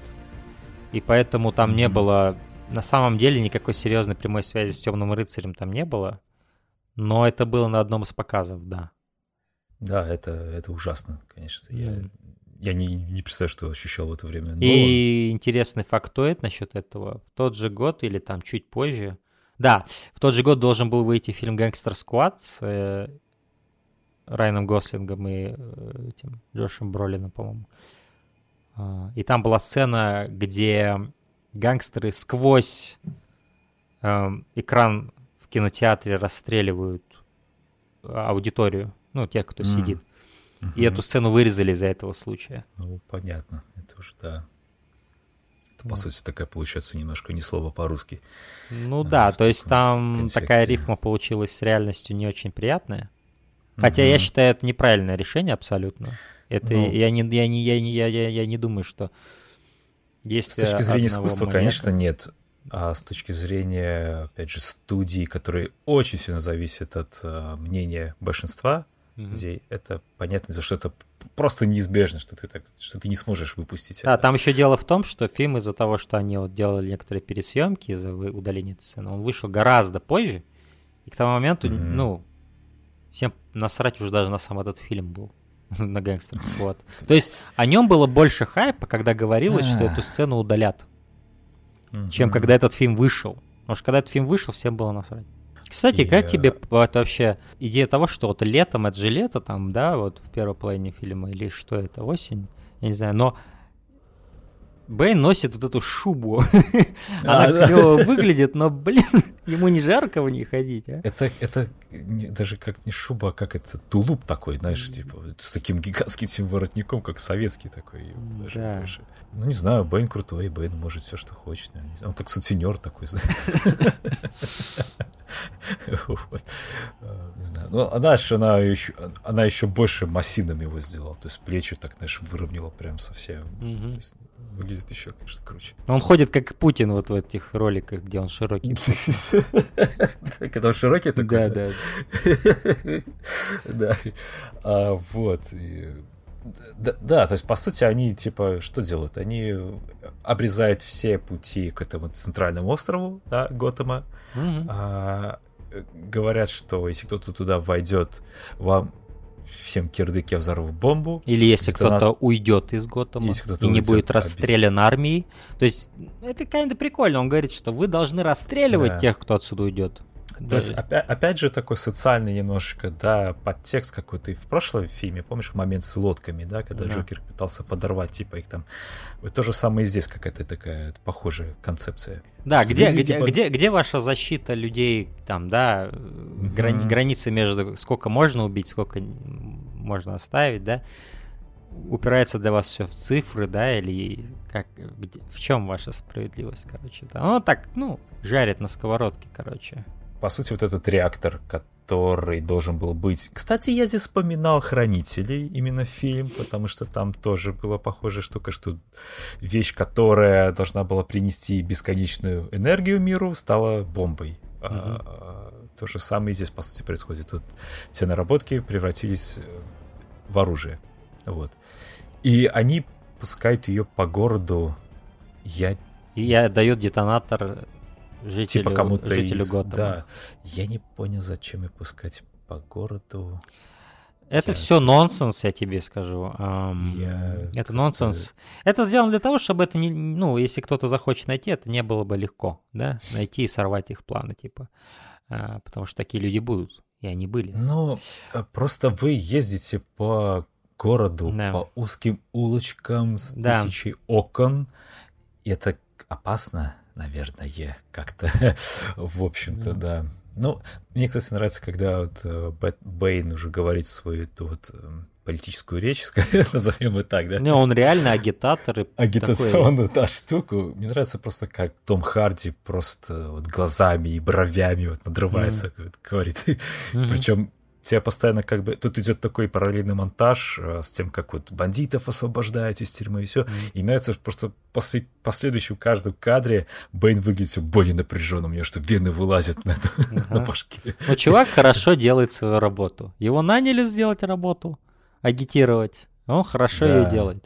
Такой Соловьев, в общем, в Кубе, наверное. Вот, и да, по сути, ну, где-то в городе еще укрылись конечно, полицейские, а, там Гордон тот же самый, с Робином, вот. И мне нравится, что Робин так, типа, переговаривается с этим старшим полицейским под землей, используя вот эти ну, такие веревочки с этим, через канализационные люки, mm-hmm. записками. Это тоже так прикольно. Опять же, вот человек что пытается делать? Он пытается связываться, он координирует там этих людей, как-то он, черт возьми, компетентен. Мы немножко потом смотрим уже, что у нас там происходит с Брюсом Уэйном. Там уже мы, если не ошибаюсь, узнаем лор, такой даже твиз за твистом немножко идет, да, что кто такой Расаль Гул был, а, откуда вообще этот ребенок якобы Бэйн, но потом мы понимаем, что это не Бэйн, а дочка mm. была. Вот. Э, ну, что могу сказать, не знаю, это, мне было интересно, в принципе, смотреть. Я, кстати, даже не Там ведь помнил лейтмотив этот... целый. Ну, вот, типа, воспрянь, возродись через вот этот да, вот подъем, да, да. rise, да, Дэши Басара, вот эти вот чанты постоянные. Эш, эш, ас, ас, это вот начинает звучать. Дэши, Дэши, Басара, Басара, да. Да, да, да. Они да, в трейлерах это... были очень здорово.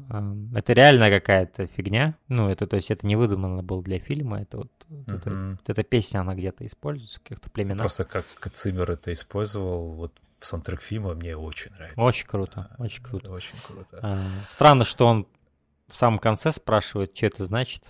Эм, все это время вот он несколько раз уже пытался подняться, и другие пытались, и за это время ему не пришло в голову спросить. С этими двумя старичками он в основном общается, с доктором и с вот этим челом, который ему вправляет позвоночник. И да, они, по сути, ему всю эту экспозицию разжевывают. А, и в плане экспозиции, конечно, но все так же неуклюж, мне кажется, как вот Ой, здесь был. это просто, бро, вообще. В начале фильм особенно это... фильма, вот когда... Это а Вейн уже не выходил столько лет, там, и вот это они все так объясняют, вот этих типа, э, вот почему это еще плохо, это может, это плохая экспозиция, которая маскируется под естественную речь и делает это максимально неубедительно. Понимаешь? Опять же, здесь какая-то чувство незаинтересованность Нолана, потому что, ну, здесь столько экспозиций на словах, mm. причем настолько грубой. Тут объясняют, тут Бэтмен объясняет зрителю, не кошке, когда он говорит про это, ну, типа, как-то не блэк-лист, а как это да, да, да, да, да. Он зрителю буквально говорит, Чистый что это лист. значит, что это такое. В моменте диалога с э, кошкой, которые... И они как бы оба в курсе, что это за херня. Зачем опять говорить про это? Да. Или, например, что тот факт, что, а, что Гордон в разводе и жену забрали. Ну, я не знаю. Ну, не помешало бы, наверное, как-то визуально просто это показать. Самым, наверное, каким-то или, способом. Или просто, его... или просто непрямым образом адресовать это через диалог, да, который был бы о чем-нибудь вообще другом. Пусть он бы его просто, не знаю, подколол как-то жестко, да, и что-нибудь такое. Ну да, или, или, или какой-нибудь вбросил бы тему, которая меня бы могла навести м- логически на «А, вот почему здесь так Гордон отреагировал». Я бы уже типа «Окей, окей, окей», я бы все это да. сложил. Это вот эта болезнь Нолана, которая в каждом его фильме, тут объяснение всего максимально вот так на пальцах, вот так вот. Вот немножечко вот это вот грех Нолана. Его недоверие какое-то к зрителю. Или его желание быть понятным ну, всем и каждому, и страх быть непонятым. Да, понимаешь, с одной стороны, когда ты объясняешь какую-то сложную тут, тут mindfuck конструкцию, как, например, в том начало, да, я понимаю его как бы ну, какое-то опасение, что типа могут тебя просто не понять, да, и фильм разрушится. Но в таких вот абсолютно бытовых вещах, как, допустим, объяснить, что человек развелся, mm-hmm вот так грубо поступать, ну, как-то... Это, это, это, знаешь, даже не просто не по уровню Нолана, как сказать. Вся вторая есть... половина этого фильма не по уровню Нолана. Вот, то есть это такое ощущение, как будто режиссировал ты совершенно другой человек. Знаешь, как будто половину фильма нового сделан, такой, бля, ребят, мне там надо Интерстеллар сейчас уже разрабатывать. Готовить, да, да. Я заебался ваш Бэтмен уже, делайте сами, короче. Уолли Фистер такой, окей, я буду сам доделывать фильм, хотя я всего лишь оператор. Но мне нравится, например, первый кадр, когда мы видим зимний год, и вот этот танк Уэйна похищенный, вот этот едет по улице заснеженной. Это просто клевый кадр, он мне нравится. Угу. Снег, и никаких ни людей нет, ни, никого нет. Просто такой одинокий танк едет по улице. А, ну, кстати, меня бесит тот момент, что они подкопали под арсенал, блядь, Уэйна. Под, под, вот под Wayne Enterprises есть канализация, которую можно просто взорвать потолок, и мне это кажется При... абсурдным, потому Причем что там это настолько огромное пространство было. Э, да. Я... Ну там, по сути, и проходит драка между ними под да, арсеналом. Да. Это мне абсолютно абсурдным кажется. Мне казалось, что вот этот секретный вообще отдел где-то там глубоко под землей находится, и под ним уж точно не может быть никакой канализации. Я думаю, такое секретное супер место. Но он просто взрывает, и там все, Твой арсенал наш. Это вот а, из той же оперы, что запереть всех копов в канализации. Mm-hmm. А мы взорвали потолок, и весь арсенал Уэйна наш. Очень легкие такие пути достижения огромных целей. Да. Не да. характерно необоснованные вещи. Да, и в городе же там самосуд настоящий устраивается, опять пугало у нас, который отправляет людей на смерть через изгнание, хотя дает выбор типа изгнание или смерть. А, но прикольно, что смерть они просто... через изгнание. Да. Пугало вообще для меня это, знаешь, его вот этот облик, с этими эти мохнатые у него плечи еще такие вырванные. Я генерал такой, да. пальмовый плечи. Для меня вот он э, как воплощение второй, э, того, во что превратился сценарий второй половины фильма. Вот, такой взлохмаченный, такой безумный какой-то. Возможно, наверное, уже просто нанюхался своих этих всех газов и mm. уже немножко кукуха и того поехал. Mm. И Бен на него посмотрел такой, ну, прикольно, давай ты да, посудишь ты будешь судьей. Но прикольно, что их э, посылают на лед, пройдись по льду, да. Это клево. А, но мне кажется крайне унылыми все эти сходки многочисленные, которые нам показывают между разными оперативниками, которых собирает Гордон и, и э, Робин. Э, Это спецназовцы. Да, экс-спецназовцы или спецназовцы, которых потом сразу же разоблачают и мочат на месте. И вот все эти их типа подпольные вот эти движения мне казались унылыми, и я такой типа, а зачем это вообще в фильме про Бэтмена вот мне смотреть? Как вот эти люди что-то безуспешно пытаются делать, да? Когда они, особенно Миранду Тейт еще, э, тоже подвязывают к этой теме. Она там стоит в этом переулке с этим, что они там за девайс в руке, я уже не помню. Помечание. Какой-то, типа, типа, да, датчик, я Вообще все эти вот моменты, они выглядят достаточно картонны, потому что я немножко... Ну, ты теряешь ощущение реальности, и вокруг тебя декорации. Вот эти все улицы пустые. И очень узкие улицы, заметь. Такие узенькие улицы, это все какое-то да. такое стало, весь масштаб теряет сильно сразу. А, в каких-то улочках вот они бегают. И вот, по сути, бомбу то возят без должной охраны по подворотням. Ну, да и сама бомба смешно выглядит, на мой взгляд. Круглая такая, железная. Ну, Брюс Уэйн у нас, получается, уже там э, все-таки справляется. Тема того, что нужно бояться смерти, добавь в общем, добавь в свой прыжок страх смерти, тогда все получится, у него все получается, он вылазит, из Техаса добраться, в принципе, нормально можно, потому что внезапно появляется в Готэме вот просто так вот все. Ну, типа, с этим, хорошо. на самом деле, я помню, что люди, вот те, кто критиковал фильм, все говорили об этом, да, что, типа, как он так быстро появился в Готэме. Ага.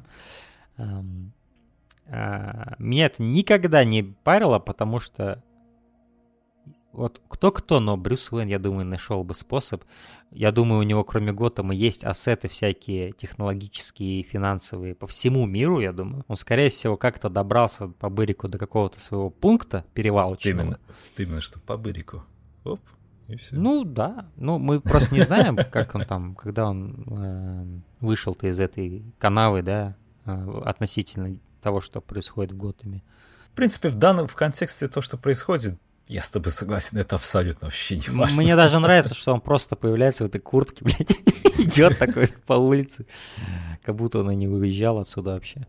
Ну, а, да, и э, там было еще один момент, когда Гордона, собственно, уже осудили а, через изгнание, и Бэтмен вырубает этими маленькими дротиками, которые усыпляют охранников. Вот тут я опять вспомнил о массовке Нолана, потому что эти охранники максимально неуклюжие, максимально наигранно падают. Да, я тебе так скажу. Вот когда вот он вылез успешно из этой канавы, да, и вот эти люди сверху, так, снизу такие, а ну, типа, да. болеют за него. Они даже, вот эти люди, которые, они даже вот неестественно, там один чел даже в камеру смотрел, блядь, когда вот они это все подняв кулаки вверх, там, и он смотрит в камеру, идиот. Маме привет передает. Да. Мама, То есть он как будто, он, э, такое ощущение, что он реально набирает туда дилетантов, просто каких-то людей с улицы. Я не понимаю. Как я понимаю, чаще всего это даже не он делает, это типа там специальные люди mm-hmm. с, работают с агентствами, которые нанимают людей на массовки и так далее. С местных но, этих, да. Конечно, но, блин, как бы, когда он смотрит в камеру, а, это прям, ну, совсем перебор. Или, например, когда это не как, куклы, я не знаю, настолько вот наиграны. Понимаешь, вот они, они делают, как снимаются в кино. Вот когда они падали от этих вот э, дротиков. Они не Ужасно. делают, как в жизни, об они упали от того, что их там усыпило какая-то хрень. Они очень-то все по-детски а, делали. Это мне очень не понравилось. Но мне нравится, очень нравится, что Уэйн возвращается не в свою эту, да, отстрой. Кстати, мы не сказали, что он отстроил-то, да, все-таки этот особняк-то. Да, толку, а... свет отключили все Но он э, возвращается в то свое логово из Темного рыцаря с этим светящимся потолком. И, э, и по сути, до этого ведь он был в другом костюме, не из Темного рыцаря. В этом фильме я имею в виду. Когда он с Бэйном дрался, у него немножко Там другой костюм. Какой-то гибрид вообще был. Это, я... это, это какой-то другой был костюм. Но вот, э, когда он возвращается в Готэм, он одевает именно костюм из Темного рыцаря. Потому что он счастливый, потому что он побил в нем. Я, я думаю, это потому что единственный, который ему был доступен. Наверное, да. И это круто, мне это нравится. Ну да, там клевый момент, когда он зажигает зажигает это. Блин, ну этот чел, когда он еще падает, он так еще закрывает глаза. Да, да, закатывает. Такой, все, я спать. Да. А вот этот чел, особенно последний, последний, вот самый худший был с, автора, с автоматом, который по бокам такой смотрит, а что происходит? Это худшие, блин, актеры. Их, им никогда не надо быть в кино больше. Но там был клевый момент, в IMAX это еще снято, когда вот он этот зажигает флэр этот угу. красным, и Бэтмен такой из темноты идет, такой весь подсвеченный этим. Да, да, да, да, это было здорово. Еще была вот. претензия от людей, типа, нахрена Бэтмен тратил время на то, чтобы там обрызгивать бензином. Полить это... бензином, да. Но... Это вот, символ. Типа. Не, вот к этой придирке я уже со скепсисом отношусь, потому что, ну, блин, мы смотрим фильм по комиксам, и все-таки такое ну, может вот опять же, видишь, это соседство с очень таким реалистичным фильмом 2008 года, и люди, вот они теряются, типа, да. а где вот эта реалистичность? Я, я, я понимаю. Вот, да. То есть, ну, если с точки зрения вот символа, какой-то символики, да, это клевый момент, да, еще тем более, который оценивает даже Бэйн, он смотрит такой, impossible, да, да. не хренит. Но с точки зрения смысла, типа, Бэтмен ноль, реально тратил ноль, время, ноль, поливая бензином. Я согласен.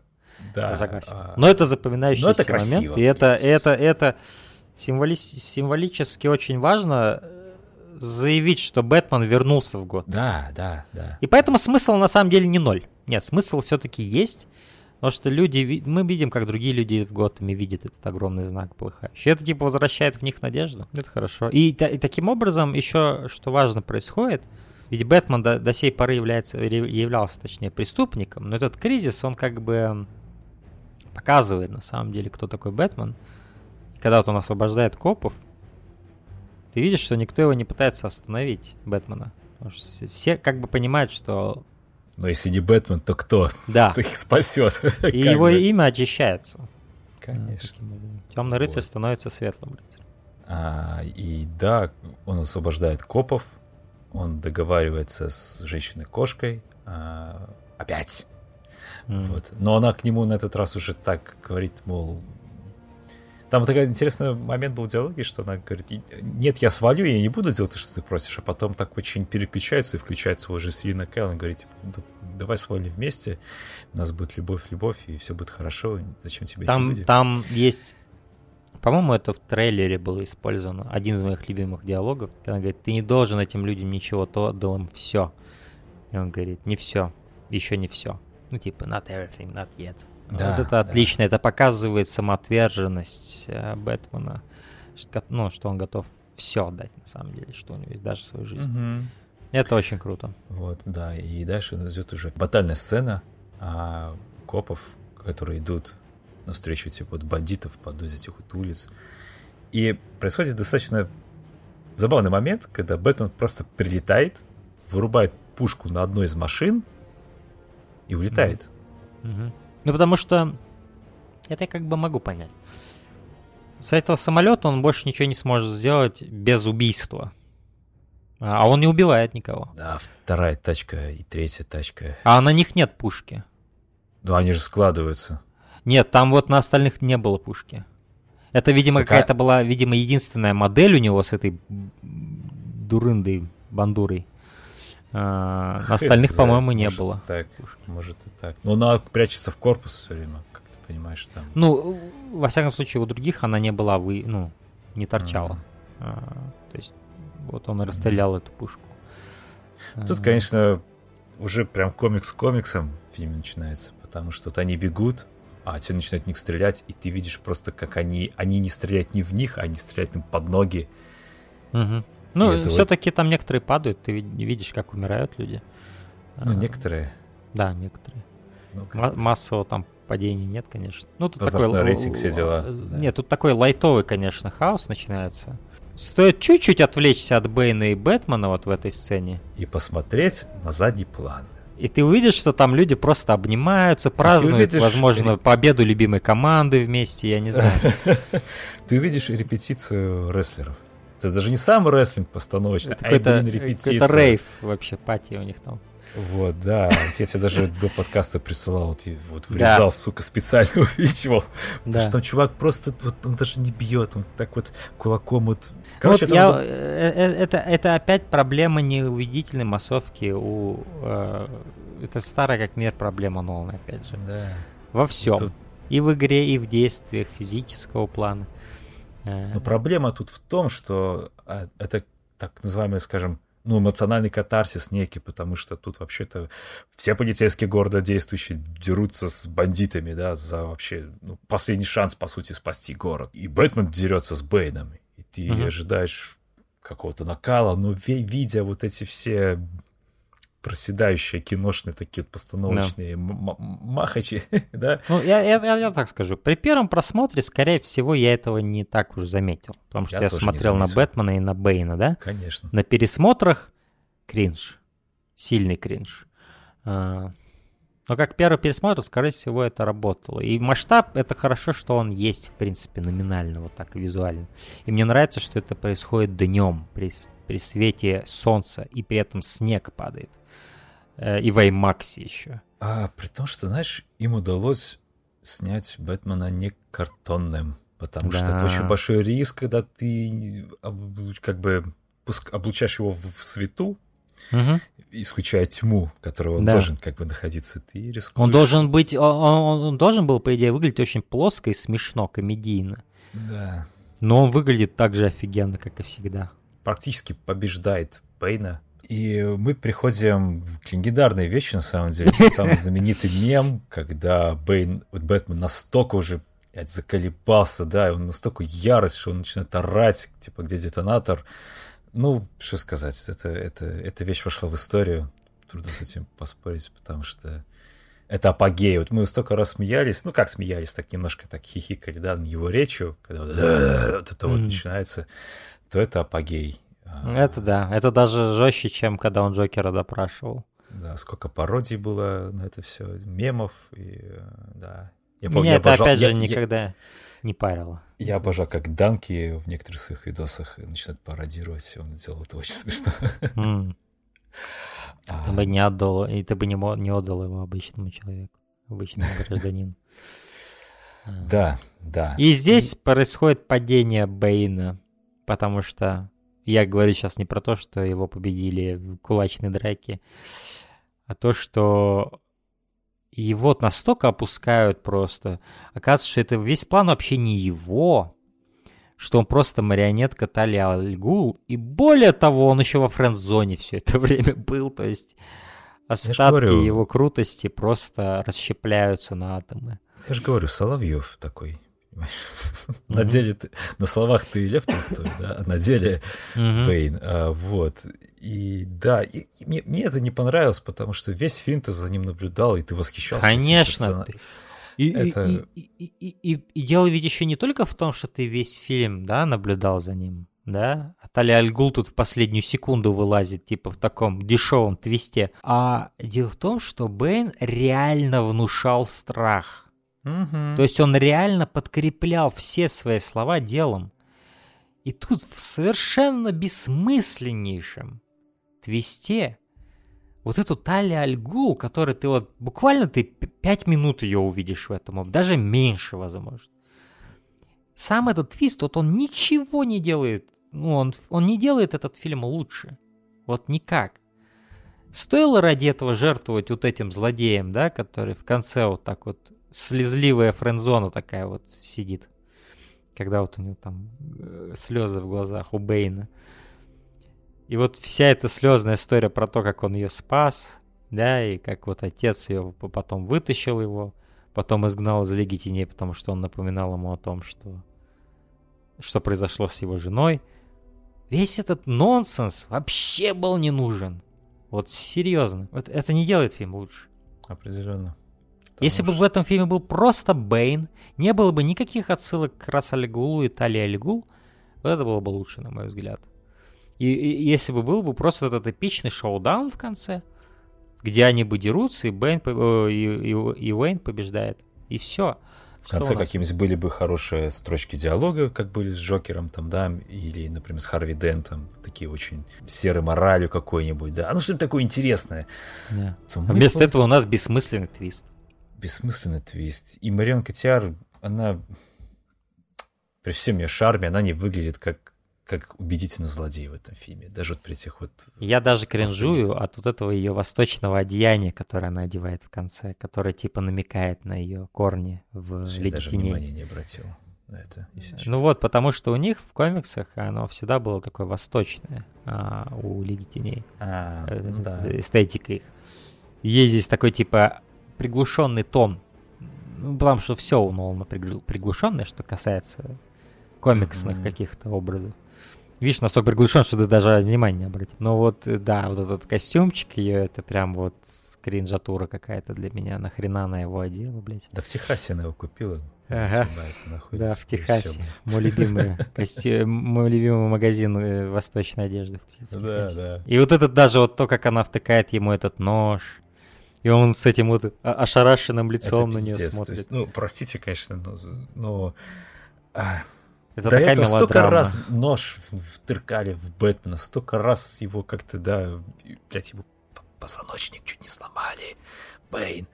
И тут втыкает нож, и он вообще обездвиживается просто. И он, я не знаю, может, он как-то в нужное место, конечно, вторгнул, хрен его знает, но Бэйн, Бэтмен здесь он выглядит больше ошарашенным от того, что ты в очередной раз, наверное, обманула девушка. Вот, он думает, блядь, мне опять наебали. Да, он да, поверить да, не может, понимаешь, он парализованный сидит. Вот, и... Да. И, кстати говоря, Бэйн его хотел убить этим обрезом, выстрелить в него. И это тоже как-то, ну, совсем не вяжется с персонажем. А мне, ну, мне нравится это своей прямолинейной брутальностью. Типа, ну, возможно, да, но... План завершен, театральность завершена, я просто избавлюсь от тебя, потому что все, к этому моменту ты нам уже не нужен ни в каком качестве, да? Меня mm-hmm. больше коробит то, как женщина-кошка от него избавляется. Просто, а, просто такие, и все. И вся его, э, вся его вот это вот крутость, вся, вся, вся, вся его, все, его, э, это, это настолько становится поверхностным в ретроспективе из-за того, как его сливают просто одним выстрелом вот этого из бет, из бет этого мотоцикла. Э, и вот эта шутка, которая все кончается. Да, твоя, говорит, твоя, говорит, вот эта идея насчет того, что никого убивать не надо, я не знаю, я, не, я, я думаю, я не согласна насчет этого. Ну, типа, она так... Uh-huh. Типа, если бы я сейчас его не убила, тебе бы кранты были. Опять же, в контексте того, насколько это важное правило для Бэтмена и для, для этих фильмов, да, что он никого не убивает, делать из этого такую шутку, я не уверен, Но... Ну, что это уместно вообще, честно говоря. А я ее воспринял как обычную шутку а, с этой трилогии. Ну, знаешь, она такая киношно-киношная. Но они шутят с одним из краеугольных камней, скажем, философии. Да и хер с ним, честно. Ну, типа, тут столько всего происходит странного, что я уже это даже не воспринял как оскорбление.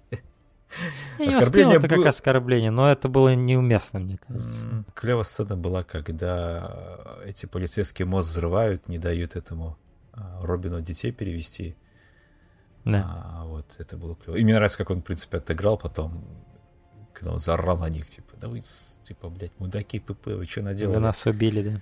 Да. А, Там вот. был смешной момент, который потом тоже на мемы разбирали, когда он говорит, дети, заходите в автобус, типа, он говорит, какой автобус, куда ты их ведешь, это атомная бомба.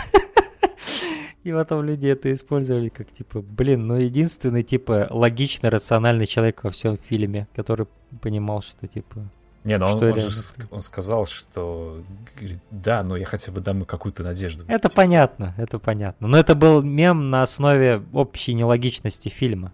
Ну да, да, да, я понимаю. Что типа вот один единственный, посмотрите на него, единственный адекватный человек во всем фильме. Ну знаешь, по факту я бы, наверное, то же самое. Хотя бы хоть что-то ты должен сделать. Это да, я, я согласен. Но тебя смотрит там 40 человек, и ты должен что-то сделать. Да. Вот. Да, ты, ты не хочешь, чтобы последние секунды их жизни были в страхе, да, в таком, угу. ну, они и так, конечно, будут в страхе, но не в таком страхе, да. где они уже точно знают, что им кирдык. Он типа как режиссер, который не знает, что делать, но пытается держать типа ситуацию под контролем, блядь. Садитесь mm-hmm. в автобус, все, с вами будет mm-hmm. все хорошо. Mm-hmm. Мы доснимем этот фильм без вас. Вот. И э, теперь главный вопрос. Так как уже все твисты раскрыты, меня, самый главный вопрос. А почему нельзя было взорвать бомбу сразу? Ну, вот идея за... была... Ну смотри, я... давай разберемся. То сначала... Идея была не в том, чтобы уничтожить Готэм, а в том, чтобы его типа изнутри э, как-то ну, то есть, чтобы он погрузился в хаос. Там же идеалистический у них был. Нет, смотри, идеалистический, как я понял, вот эта вся агитационная херота Пучина mm. Бэйном, это просто mm. как бы прикрытие. Они хотели уничтожить Готэм, они же об этом часто говорили. Да, в принципе, бомба имеет таймер, она не зависит да. даже от детонатора. Соответственно, они хотят продолжить дело Рассальгула, они об этом тоже говорят. Они хотят да. уничтожить Готэм. Да, они хотят его уничтожить, но Идея, Зач... как я понял, не в том, чтобы моментально его уничтожить, а в том, чтобы довести его до состояния вот такого разложения и уже потом добить его, как собаку гниющую. Такую. Эм... Я, я согласен, это не имеет смысла. Я согласен с тобой. То есть, я говорю, нужно... вся вторая половина фильма, ее сценарий, вот все, что с бомбой связано, все, что связано с этим вот агитационными моментами этими, это все полный нонсенс. Мне ничто из этого не нравится. Да, абсолютно, потому что, ну, разложить Готэм изнутри. Ну, вы же типа там якобы изучили опыт Джокера, ну, я имею в виду злодеев, да? Вы же наверняка uh-huh. посмотрели, что у него не получилось это сделать. Ну, видишь, мы же тут наблюдаем сцены, где бедные э, богатых э, вытаскивают из их домов, разграбливают все. А, то есть это все было? Да. По сути. Этого они, наверное, и добивались. Ну, наверное, да.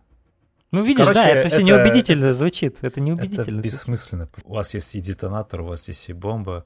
Не, я, понимаешь, если бы злодеем остался Бэйн с каким-то своим ну, исключительно. Если бы у него была какая-то идея своя. Да, да идея чтобы была, то возможно. Типа, может, у него была бы такой же самая позиция, как и у Джокера, да, внести этот хаос, разложить этих людей, черт, да. чтобы они сами себя взорвали, например. Mm, да, да то когда твист происходит, и оказывается, это все это самая дочка Расаль Гула, задел отца, вообще не имеет это никакого смысла. И давай поговорим о ее кончине, которую тоже разобрали на куче мемов. У меня кинотеатр хохотал на этом моменте. Ну, я вот не помню, у нас кто-то смеялся или нет, но да, она очень странно сыграла момент своей смерти. Очень картинно.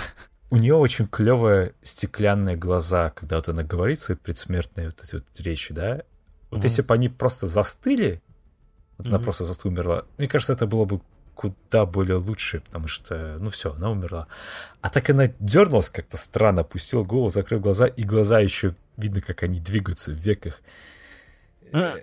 Это очень было наиграно, и да, по сути, заслуженно это разобрали на мемы. Я не понимаю, почему Нолан просмотрел этот момент. Либо это был единственный тейк, который у него был по какой-то причине, либо остальные были еще хуже. Я бы хотел на них посмотреть в таком случае. Потому что я не понимаю, куда хуже уже. Собственно, Бэтмен решает пожертвовать собой, э, спасти Готэм. Э, Да, это был довольно эмоциональный момент в кинотеатре для всех, и для меня в том числе, когда вот он уже летит. Особенно вот этот кадр, когда вот так на него, прямо на его лицо, где он сидит. Так mm-hmm. утренний свет на него светит, и он как будто готов к своей смерти, и вот этот взрыв происходит. Я помню, это было достаточно эмоционально. Эм. Я, я понравился, когда он цепляет эту вот трос э, к бомбе, и причем даже не, не стесняясь как-то, понимаю, там таймер, но эта бомба, когда выезжает из грузовика, он так шлепается на этот асфальт. Я же говорю, я аж дернулся. Это как из Вентура, когда посылку доставляет в первой части, да? Да, да, да ты ж аккуратнее, то ж бомба сейчас взорвется нахер, и все, в чем смысл Нет, тогда? У меня даже больше вопросов к тому, как долго он с женщиной кошкой говорит перед тем, как взлететь. Они, у них там целый диалог на 2-3 минуты, наверное, растягивается, где он прощается да. с ним. Да. И, и целуется с ним там, господи. А, и да, последний момент. И вообще вся идея того, что он несколько месяцев провел в этой тюрьме, и он вернулся как раз к тому моменту, чтобы вот так вот все в последнюю секунду сложилось, да, все вот эти вот. Ну, ну есть, это... Там... Да. Это мега киношно. Это просто убер киношно. Э, вот так, чтобы все совпало. Нолан с этим вот сценарием дурацким, он сам загнал себя в такую ловушку, где его фильм будут ну просто хирургически расчленять на миллиард странных вот таких моментов, mm-hmm. да, которые все вместе были использованы для того, чтобы этот фильм был создан. А, это просто очень странно. Он ведь мог гораздо более... Он бы мог даже более приземленную историю сделать, чем в «Темном рыцаре». Но он пошел совершенно от противного. Он, он пошел в, да. радикально другом направлении. Тут у нас, кстати, и хронометраж увеличился Сколько mm-hmm. у нас шел Темный рыцарь? По-моему, 2.18, где-то 2.20. Да, да, примерно. Тут почти 3 часа. Но, кстати, я хочу сказать, что у меня не было такого ощущения, что тут я смотрю трехчасовое кино и устаю. То есть Нолан, нет, нет, нет. Нолан, как всегда, мастер в этом деле, в монтаже, вот именно чтобы держать твое внимание у экрана. Вот, это, конечно, ему не занимать. Вот. И, ну и в конце у нас, конечно же, такое не знаю, как сказать, такое окончание, такое красочное достаточно, потому что а, исполняется та самая заветная мечта Альфреда, когда он в, в одной из кафешек где-то там в Италии, по-моему, во Флоренции, если не ошибаюсь, встречают э, Брюса Опять же, опять же, совпадение. Не думаю, Что да. именно в этот день Альфред туда пришел, и Уэйн там сидел. Вот, а. да. Но он сидит с Энн Хэдуэй. Это и вот на этом надо было закончить, когда даже не на одном моменте, когда Альфред уходит, да, типа не мешает, чтобы не мешать им, а на моменте, когда Уэйн смотрит в камеру, потому что там есть же момент, когда он смотрит в камеру. Угу. Все, идеально было, было бы. Да, да. Но, но у нас вместо этого вся эта шняга с Робином, с автопилотом вот эти сцены, что а кто сделал автопилот? Ну вот, мистер Уэйн сделал автопилот. Да, он даже все именно... объяснить надо, все подвязать надо. Именовал патч с собственным именем, да? Да, да, да, да, господи, это капец. И, а, и, боже. И, и самый кринж это, да, это когда Джозеф Гордон Левит залетает в эту пещеру, и... А, я, я не люблю это дерьмо. Серьезно, я не люблю это дерьмо. А, надо было закончить, когда э, Кристиан Белл смотрит в камеру, и все. Что ж, на этом у нас все. Да? Да. С этим обсуждением. Долго мы шли к этому моменту. А... Какая-то даже, даже пустота чувствуется внутренне. Типа, я не знаю, больше не будет у нас обсуждений Бэтменов. Ну, будет, когда, надеюсь, это в одним фильмом не ограничится, а последующие, да, там перезапуски.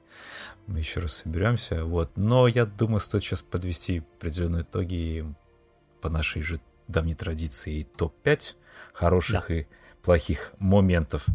Топ-5, кстати, не точно, что топ-5, но это хотя бы так, по крайней мере, называется.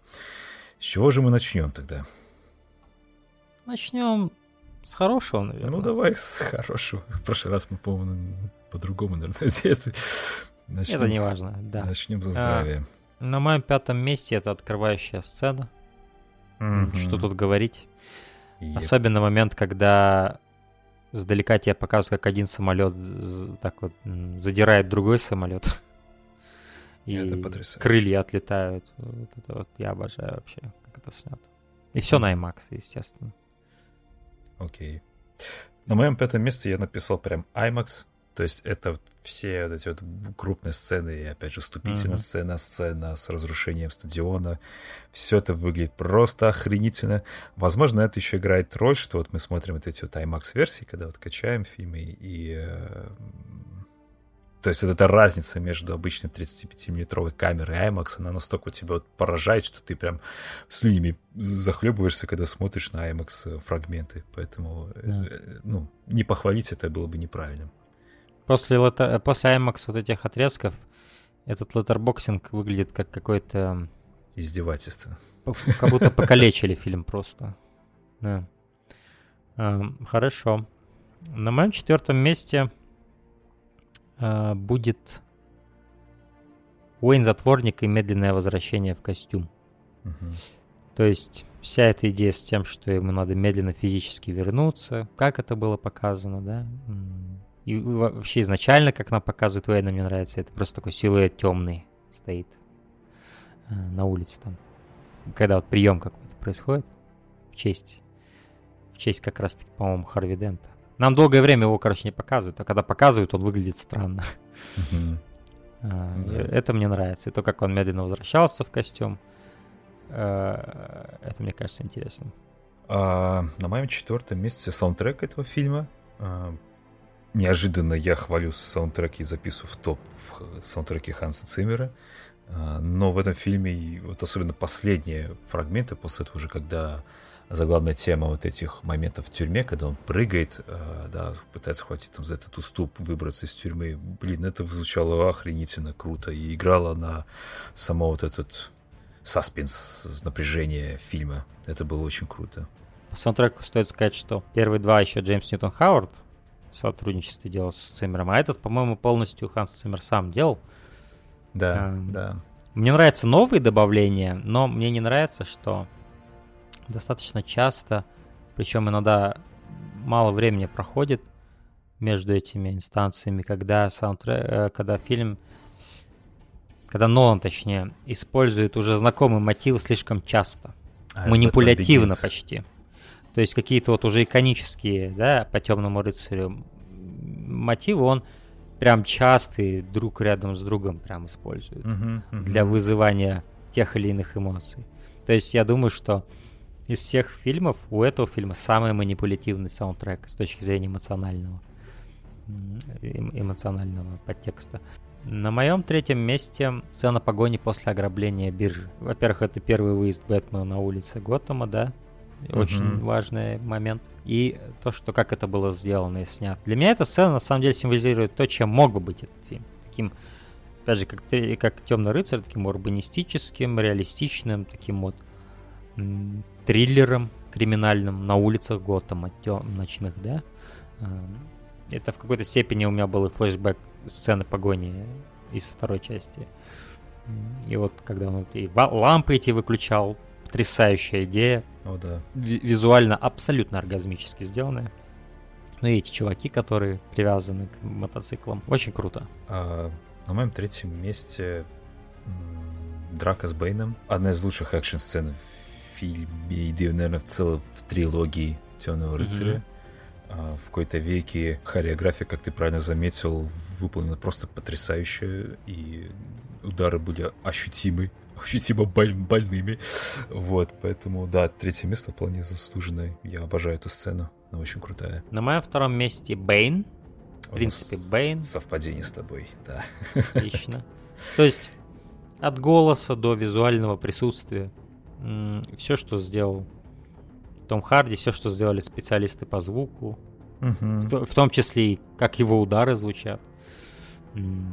Все, что касается от Бейна, вплоть до того момента, как его сливают, это было круто. Это было и круто. это определенно главный highlight в плане вот какого-то персонажа, да, вот в этом фильме. Это самое интересное, что здесь есть на самом деле. Да, то есть, что самое главное, ты нисколько, ну, точнее, его злодей нисколько не ступает злодея Джокера, на мой взгляд, по вот какому-то, ну, как, ну, страху, наверное, да, непредсказуемости, даже сказал бы. Вот. Я, я, я не знаю, как их сравнивать, но я скажу, что он достойно ходит. Да, ну, тем не менее, все равно злодей должен ставить какой-то внушительный эффект, да, понятно, что... Он, он знаешь, он не разочаровывает после вот. Джокера. Да, да. Он не разочаровывает. Ты, ты как бы рад, что вот он есть здесь. Да, это очень круто. А... Тогда да. мое первое место, раз Давай. это у нас у обоих было первое, второе. На моем первом месте это драка между Уэйном и Бэйном э, в канализации. Чем она еще хороша не только самой дракой, но и разменом э, словесным, который происходит между ними.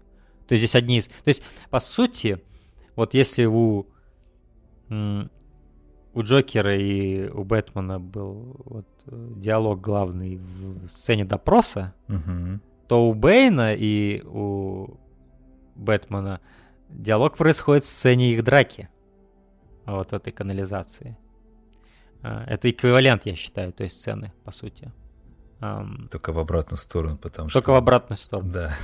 Теперь бьют Бэтмен. Да. И все, что здесь говорит Бэйн, мне очень нравится. Как это было написано, как это было сыграно. А, в этом всем ощущается. И, и контекст того, что они оба из Лиги Теней. Вот это очень важный контекст. Там даже есть этот здоровский момент, когда тут отвлекающий манер какой-то делает, а Бэйн даже не, не впечатлен этим. Ну, говорит, это же не для инициированных, но мы-то с тобой инициированы. А, и это вот круто. Это круто, что такой интересный контекст этой... То есть с ним дерется тот, кто понимает его как никто. И от этого он и опаснее всех. И то, что это человек, который реально был рожден во тьме. Поэтому его... То есть одним из трюков, и од, од, то есть по, по сути стихии Бэтмена тоже во многом это ночь, да, тьма. Но рядом с Бэйном он как будто гость в этой тьме. Э, и это круто тоже, да. Поэтому очень много интересных динамик происходит в этом бою. Ну да, сам как бой совершен. И опять же, что музыки нет, что есть просто звуки окружения. Вот это вот очень сильно усиливает э, весь эффект сцены. Это я, я считаю, это самая лучшая сцена фильма. Угу. Да, я с тобой согласен. А на моем первом месте это сцена диалога между Альфредом и Брюсом Уэйном. Mm в «Восьмике», а, она была чертовски эмоциональная. Я не ожидал, что на пересмотре, в принципе, я такой... Я растрогался действительно игрой а, Майкла Кейна и поставила такие очень определяющие точки в вопросе, нужен ли Бэтмен сейчас, да, Готэму, нужен ли Бэтмен Брюсу Уэйну в первую очередь. И что, насколько э, даже отражает, насколько сильно может разрушиться личность человека, такого даже сильного, как Брюс Уэйн.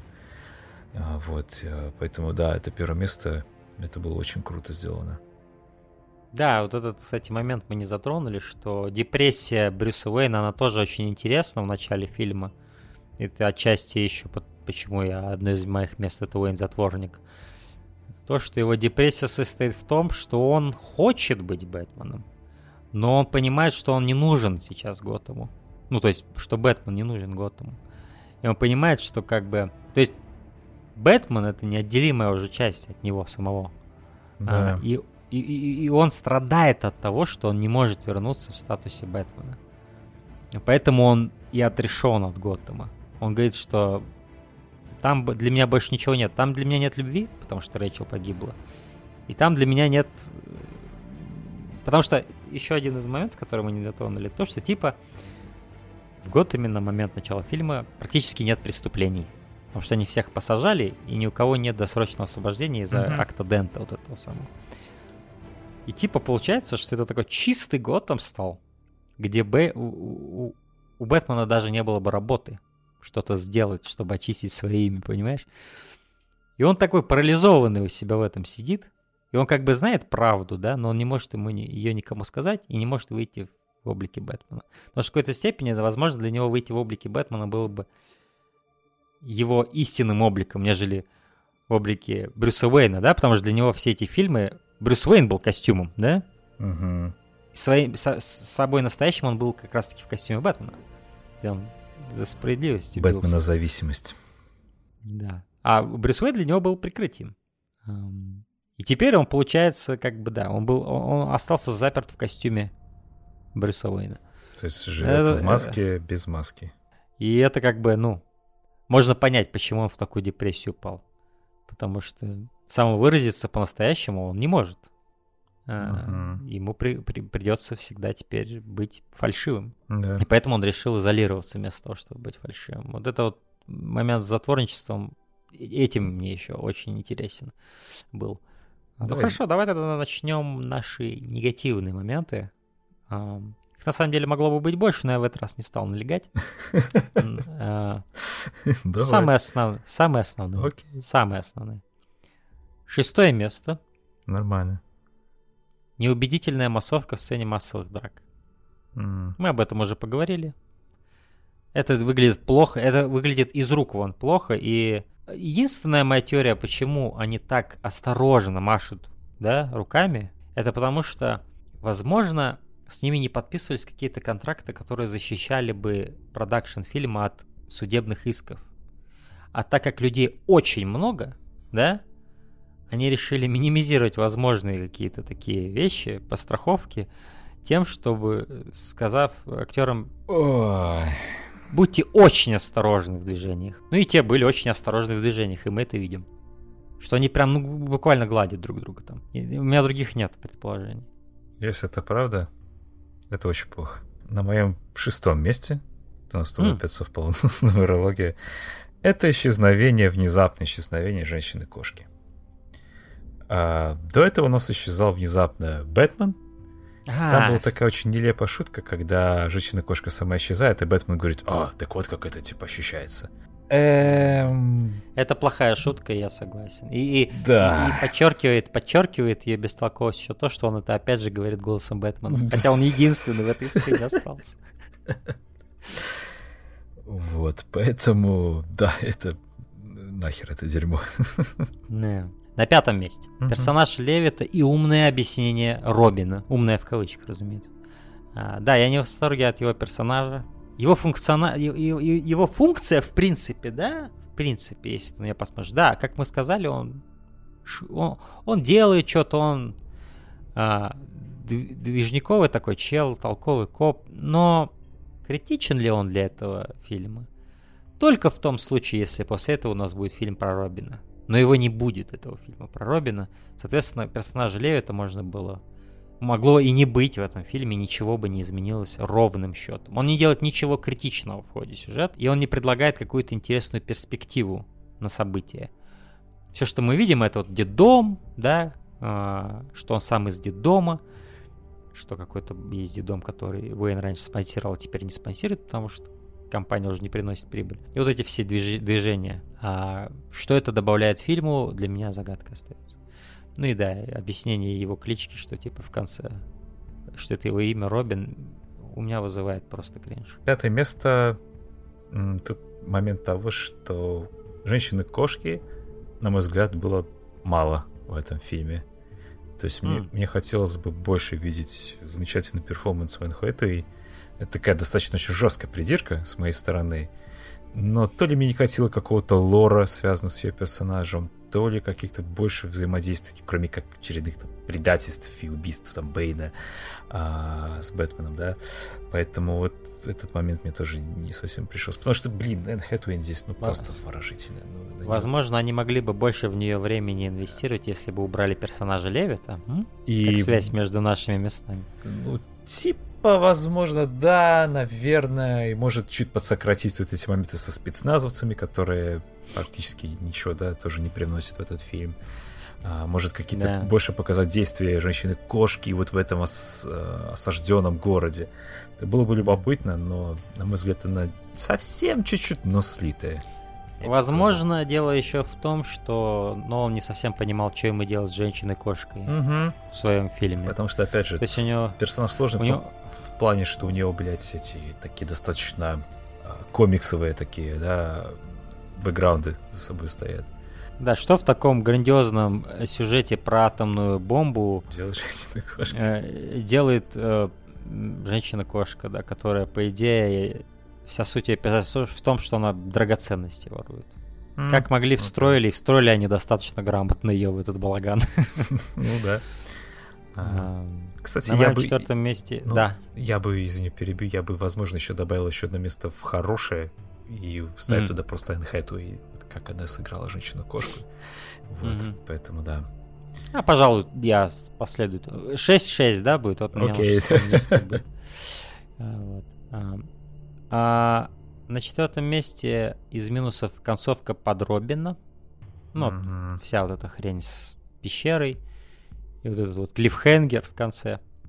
Э, особенно в контексте того, что мы знаем, что ничего за этим не последует. Угу. Абсолютный нонсенс, абсолютный нонсенс. При том, что у вас был идеальный завершающий кадр с Уэйном, который смотрит на зрителя он смотрит, он на нас смотрит, на фанатов. И он как бы говорит, все нормально, бро. Да. И все, мне ничего больше не надо. Но зачем завершать трилогию не лицом того, за кого мы болели три фильма, а спиной того, на кого нам плевать? И продолжением типа как бы фильма, который по-любому не состоялся бы. Да. Это странно, я с тобой согласен. А на моем четвертом месте массовка. Да, угу. это опять же та же самая массовка, которая друг друга гладит, обожает, любит и боится навредить. Я после того с подкаста записи я пошел на YouTube, ну, по смысле, в прошлой части, когда мы обсуждали, я пошел на YouTube, посмотрел сцену драки из э, банды Нью-Йорка, по-твоему, угу. как, потому что я помню, ты это упрекал немножко, сказал, типа, посмотрите фильм «Банда из Нью-Йорка», какая там, да, драка, какая там массовка. Угу сравнение, конечно, было не в пользу Темного рыцаря, и, к сожалению, в третьей части то же самое наблюдаем. И... Даже хуже. Да, даже хуже это не только когда они друг друга гладят, но еще абсолютно эти вот нелепое падение от дротиков, усыпляющих э, этих, короче, И нелепое празднование того, что Уэйн допрыгнул до, кирпичи, ну, до кирпичика. Да, ну там еще как-то это все более-менее было. Но вот эти моменты, когда уже дрались под конец фильма, это, конечно, совсем плохо прям. Mm. Поэтому, да, это такое вот четвертое место, да. На третьем месте подкоп под Арсенал Уэйна, я это назвал.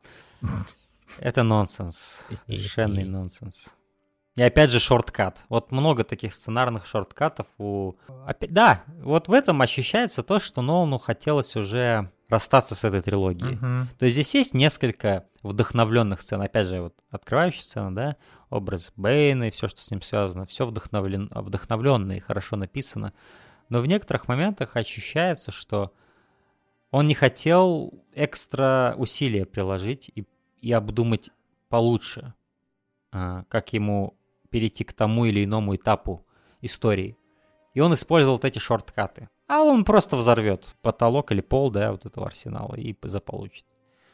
А почему нет? Ну, все рядом находится. Тюрьма рядом, то рядом. Все да. достаточно мобильно. Почему нет? Да. Ну вот и вот, и... вот эта лень, она меня немножечко беспокоит. Угу. Но, к счастью, Нолан в следующие свои фильмы будет снимать более вдумчиво. То есть это не был какой-то тренд падения Нолана как режиссера, да, угу. с этого фильма, который начался. Мое третье место ехала экспозиция через экспозицию, экспозиция, экспозиция, экспозиция. Mm. Постоянное объяснение, что, зачем, почему, почему, как, как бы боязнь это, что какой-то ребенок не поймет. Кстати, какой рейтинг у этого фильма? PG-13, наверное. Да, стопудово. Вот. Тут нет крови вообще. Что какой-то паренек там не поймет, э, что откуда, что такое черный лист э, и что-нибудь. Черный лист, господи, чистый лист программы. Это, в общем, это бесило страшно, потому что ты ощущаешь страницы сценария, а не диалоги э, живых людей. Это очень было плохо. Здесь это было, ну, то есть, если в прошлом фильме, да, мы это ругали, но там было как-то это все не так сильно, знаешь, бросалось в глаза, что ли. То здесь это... И не такими, и не такими продолжительными кусками там это Да, и не так часто, а здесь практически чуть не каждый диалог, ну, и, конечно, это я преувеличил, но тем не менее... Ну, особенно начало фильма, вот, когда вот да, тебя да. подгружают, знаешь, э, апдейты вот эти вот насчет состояния мира и персонажей. И просто герои все проговаривают вслух. Все, вот, что ты да. за вот эти 8 лет пропустил. Это очень плохо. На втором месте из минусов у меня Талия Альгул как скрытый мастер ум и главный злодей. Э, слэш тотальный слив Бейна, который идет вместе с этим рука об руку. У нас с тобой совпадение а. опять. Да, вот. Ну что еще сказать? Я даже не знаю, что добавить. Это... То есть у нас замечательно. На втором месте плюсов Бейн, на втором э, месте минусов слив Бейна. да, потому что... Замечательно. Что еще мы добавить? Мы все об этом, в принципе, сказали. Тут это, это было больно, блин. А, вот. Это просто так антилогично. Когда ты вот такого выстрел клевого злодея, да? да? Убедил уже зрителя в том, что этот чел крутой, а потом ты берешь и просто отрываешь ему яйца. И в пользу кого? В пользу Тали Альгул. Да кому какое, блин, дело до Тали Альгул? Эх. На первом месте а, весь нонсенс с атомной бомбой и блокады города. Ну, то есть, вторая половина фильма, можно сказать. Я, Просто... Я, я не знаю, можно ли поставить здесь совпадение, но у меня на первом месте сценарий, как вот... Наверное, да. Наверное, можно. Да, ну то есть, опять же, как я и говорил, первая половина фильма — это достойный сиквел, я считаю, «Темного рыцаря». Достойный. По-настоящему достойный. Потому что, опять же, то, как мало Бэтмена. Вот мне еще что нравится в первой то, что в ней мало Бэтмена в костюме. Это довольно смело. Так много... Так люди долго ждали, да, эту третью часть. Угу. И так долго дразнить аудиторию и не показывать им Бэтмена в костюме, а показывать им наоборот Уэйна, который покалеченный, да, и ходит вообще с тросточкой. А, я не буду говорить с клюшкой, чтобы ты опять про хоккеистов не думал. А, и это довольно смелый, клевый ход. Очень здоровский. Пойти от обратного не дать зрителю фетиш, который они хотят удовлетворить, а показать им другую сторону героя. Да. Покалеченного морально, физически, которому нужно восстановление. И, кстати, вот я в прошлом подкасте говорил, что это хорошо на самом деле, что между фильмами прошло не три года, а четыре года. Хорошо в том плане, что по сценарию ведь 8 лет прошло, и э, хорошо, что Бейл чуть-чуть побольше постарел угу. как актер, в принципе, физически. Это, это подошло, э, это, это, это на руку, я думаю, э, этому фильму сыграло. И мне нравятся его вот эти, как они ему подсидели виски, тоже клево. И вот первая половина фильма это вот то, что я хотел, наверное, от всего фильма. Но ровно примерно на половине, когда вот он ломает ему этот позвоночник, он ломает позвоночник всему фильму, всему сценарию фильма. И это просто начинается какой-то каламбур, это начинается какая-то совсем уж фантастическая история. И с этой атомной бомбой это масштаб, который совершенно не нужен был Бэтмену. Вот этот масштаб того, что это будет ядерная бомба, которая взорвет весь город. А, это, опять же, добавляет это приглашает слишком много критики даже. При, в принципе, это просто столько необязательной критики фильм сам в себя приглашает. И все ради чего? Ради сюжета о, о том, где мотивации даже размываются, где нет четкого какого-то, четкой идеи. Мы вот даже сейчас с тобой во время подкаста, люди, которые несколько раз фильм смотрели, спорили, а в чем, блядь, была мотивация не взорвать, не взорвать сразу, да? Да, именно. Столько лет спустя мы до сих пор не совсем понимаем, да, чем они руководствовались эти люди. Потому что это нонсенс. И вот эта вот мутность, она вообще не, ну, не нужна она здесь. Вообще не Можно было сделать более четкий сценарий, более тонкий сценарий, который не оперировал бы ядерными бомбами, чтобы какой-то вес придать, да, действиям. А который, может быть, больше давил на какой-нибудь другой психологизм поинтереснее. Чтобы какие-то другие вопросы поднять. Да, например, ну. того, чтобы полностью исключить эту бомбу, и, допустим, а, если раньше Бэтмену как бы приходилось спасать какие-то локальные вещи, да, допустим, две лодки готовы подорвать друг друга, зданий там а, вместо бандитов, в общем, заложники, да, помнишь, там Джокер поменял местами, то здесь, блядь, целый город в таком хаосе находится. И главный такой внушительный, короче, революционер, который просто вот с этой громадной своей какой-то интересной идеей, да, она, mm-hmm. наверное, была бы, если можно бы как-то развить это. Как бы они просто собирали этот город по частям, да, как-то постепенно, может, отвоевывали его. Прикинь, если бы тот, Там ведь прикинь, если бы это есть... с дня пришло в ночь, допустим, постепенно, и в ночи, допустим, это все закончилось как-нибудь. Ну, в общем, да, мне кажется, атомная бомба это какой-то ну, такой филлер. И всю эту идею с э, Харви Дентом можно было гораздо интереснее раз, раскрутить. Да. Что вот Ваш этот мир, который у вас здесь есть, он фальшивый. Кстати, мы он это... основан на лжи. Да мы об этом не говорили, да. Сам... А мы об этом не говорили, потому что сам фильм об этом не говорит особо. Mm, да. Там есть несколько сцен, где они это обсуждают, где Джозеф Гордон Левит критикует э, этого. Есть в начале сцена, где он хочет зачитать настоящую речь, но потом говорит, все это есть эти вот обрывки, но в какую-то кристаллизированную единую идею, которая бьет в тебя, как в зрителя, и в твой мозг, ее нет здесь. Они слишком, они слишком заинтересованы этой гребаной бомбой, они слишком заинтересованы вот этой вот, э, опять же, мутной идеей э, вот этого терроризма Бэйна, которая сама не знает, чем она является. Такое ощущение, что просто никто не понял, жители города, что там такое с Харви Дентом. Типа они такие, порвал фотографию. А зачем он порвал фотографию? Да хер его знает. А кто-то и не понял, кто был на этой И только Робин, который так догадался, кто такой Бэтмен, и он догадался, что эта ложь была создана вот Бэтменом и э, Гордоном. Понимаешь? Да. Единственный человек компетентный в этом фильме, блядь, из мирного населения. Знаешь, вот Бэйн, который кричит на всю улицу вот с этой фоткой Дента, это как Кристофер Нолан, который разжевывает сценарии своих фильмов всем зрителям, крича, чтобы они все поняли, но у него неизбежно не получается, потому что все равно кто-то не поймет. Это неизбежно. Да, да. А, поэтому... Ну, да, то есть надо было больше во главу угла поставить ложь, потому что это была же такая, такой клиффхенгер был клевый, да? Темный рыцарь, он ушел в подполье, потому что ложь иногда правильнее, чем правда, да? Но рано или поздно ложь вылазит, да, это ее mm-hmm. по природе так всегда происходит. И какой эффект это скажется на социуме, как социум отреагирует на э, такой мир, который у них есть, да.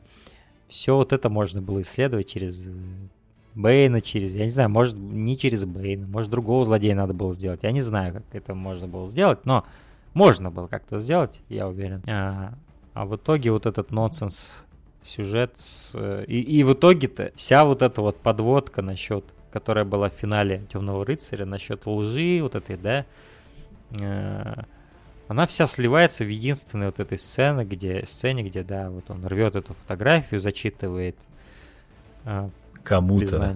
Я даже... Да, кому-то. Там, ну, там стоят какие-то репортеры, там они с этими, с камерами и так далее. Но это, да, это, это все очень блекло. А, и ты не ощущаешь эффект, а, который это имеет на городе, да, потому что там и так хаос начинается. Ну, потому что всем насрать, он читает это с листка, который типа как бы написал Гордон.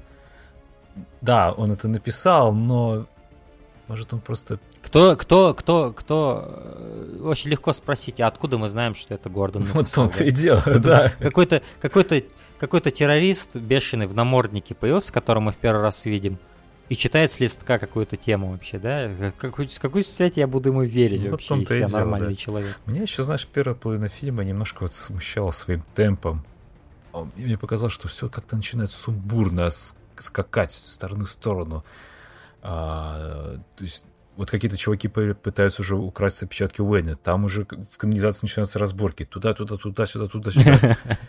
И, есть такое. Да, есть такое. то есть тебя сразу в омут туда бросают, так плыви. В, в канализацию тебя бросают. Да, э, поэтому большие проблемы. И вот знаешь, то есть вот эти все проблемы вынудили меня брать сердечко, которое, конечно, насрать всем, но, но все же с Letterboxd, потому что фильм настолько поломался вот во второй половине. Действительно, хорошие аналогии, как вот ровно на половине ломается позвоночник, да, такие вот сердцевины фильма. И я не могу этого принять вот с такими вот жирными косяками для меня. При том, что mm-hmm. у меня, yeah. да, там 7, а, 6 достоинств это неоспоримых, да, вот этих моментов, которые мне прям супер понравились, я выделил. А, но в целом я считаю, что этот фильм загубил вот эти вот ненужные, огромные причем, они огромные вот эти сценарные ходы. Фильм ощущается, что Нолну было... вроде как не терпится уже. Ну, ему было немножко, на... не то что насрать, ну лень вот это делать. Как будто мы знаешь, что приелось это все.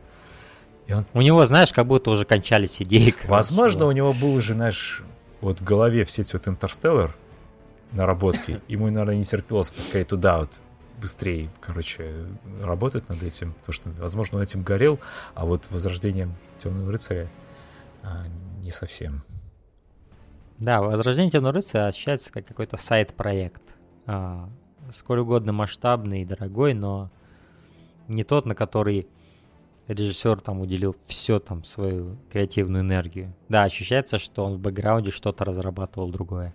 Mm-hmm. И пока разрабатывал, и, возможно, ну и над началом, считаю, он работал между, да, двумя Бэтменами. Как-то вот, вот эти два фильма, которые по обе стороны, да, стоят от Возрождения Темного рыцаря, они креативно более мощные и более воодушевленные какие-то. А вот между ними вот этот Возрождение Темного рыцаря, это вот как такая на, в полсилы работа. Как минимум сценарно. Визуально, конечно, это все так же восхитительно. Абсолютно. То есть это тут вообще не придраться. Технически это чудо настоящее. И то, чего у нас очень мало сейчас есть в плане практического экшена, да. Э, и их дуэт Фистера. По сути, и... это последняя операторская работа Фистера. Угу. Потому что потом не было практически ничего, ну, серьезных проектов каких-то. В даже. режиссуру ушел. Да. Он же снял фильм вот этот с Джонни Деппом, который никто не смотрел. И потом он что-то для сериалов каких-то делал. Короче, Фистер слив засчитан.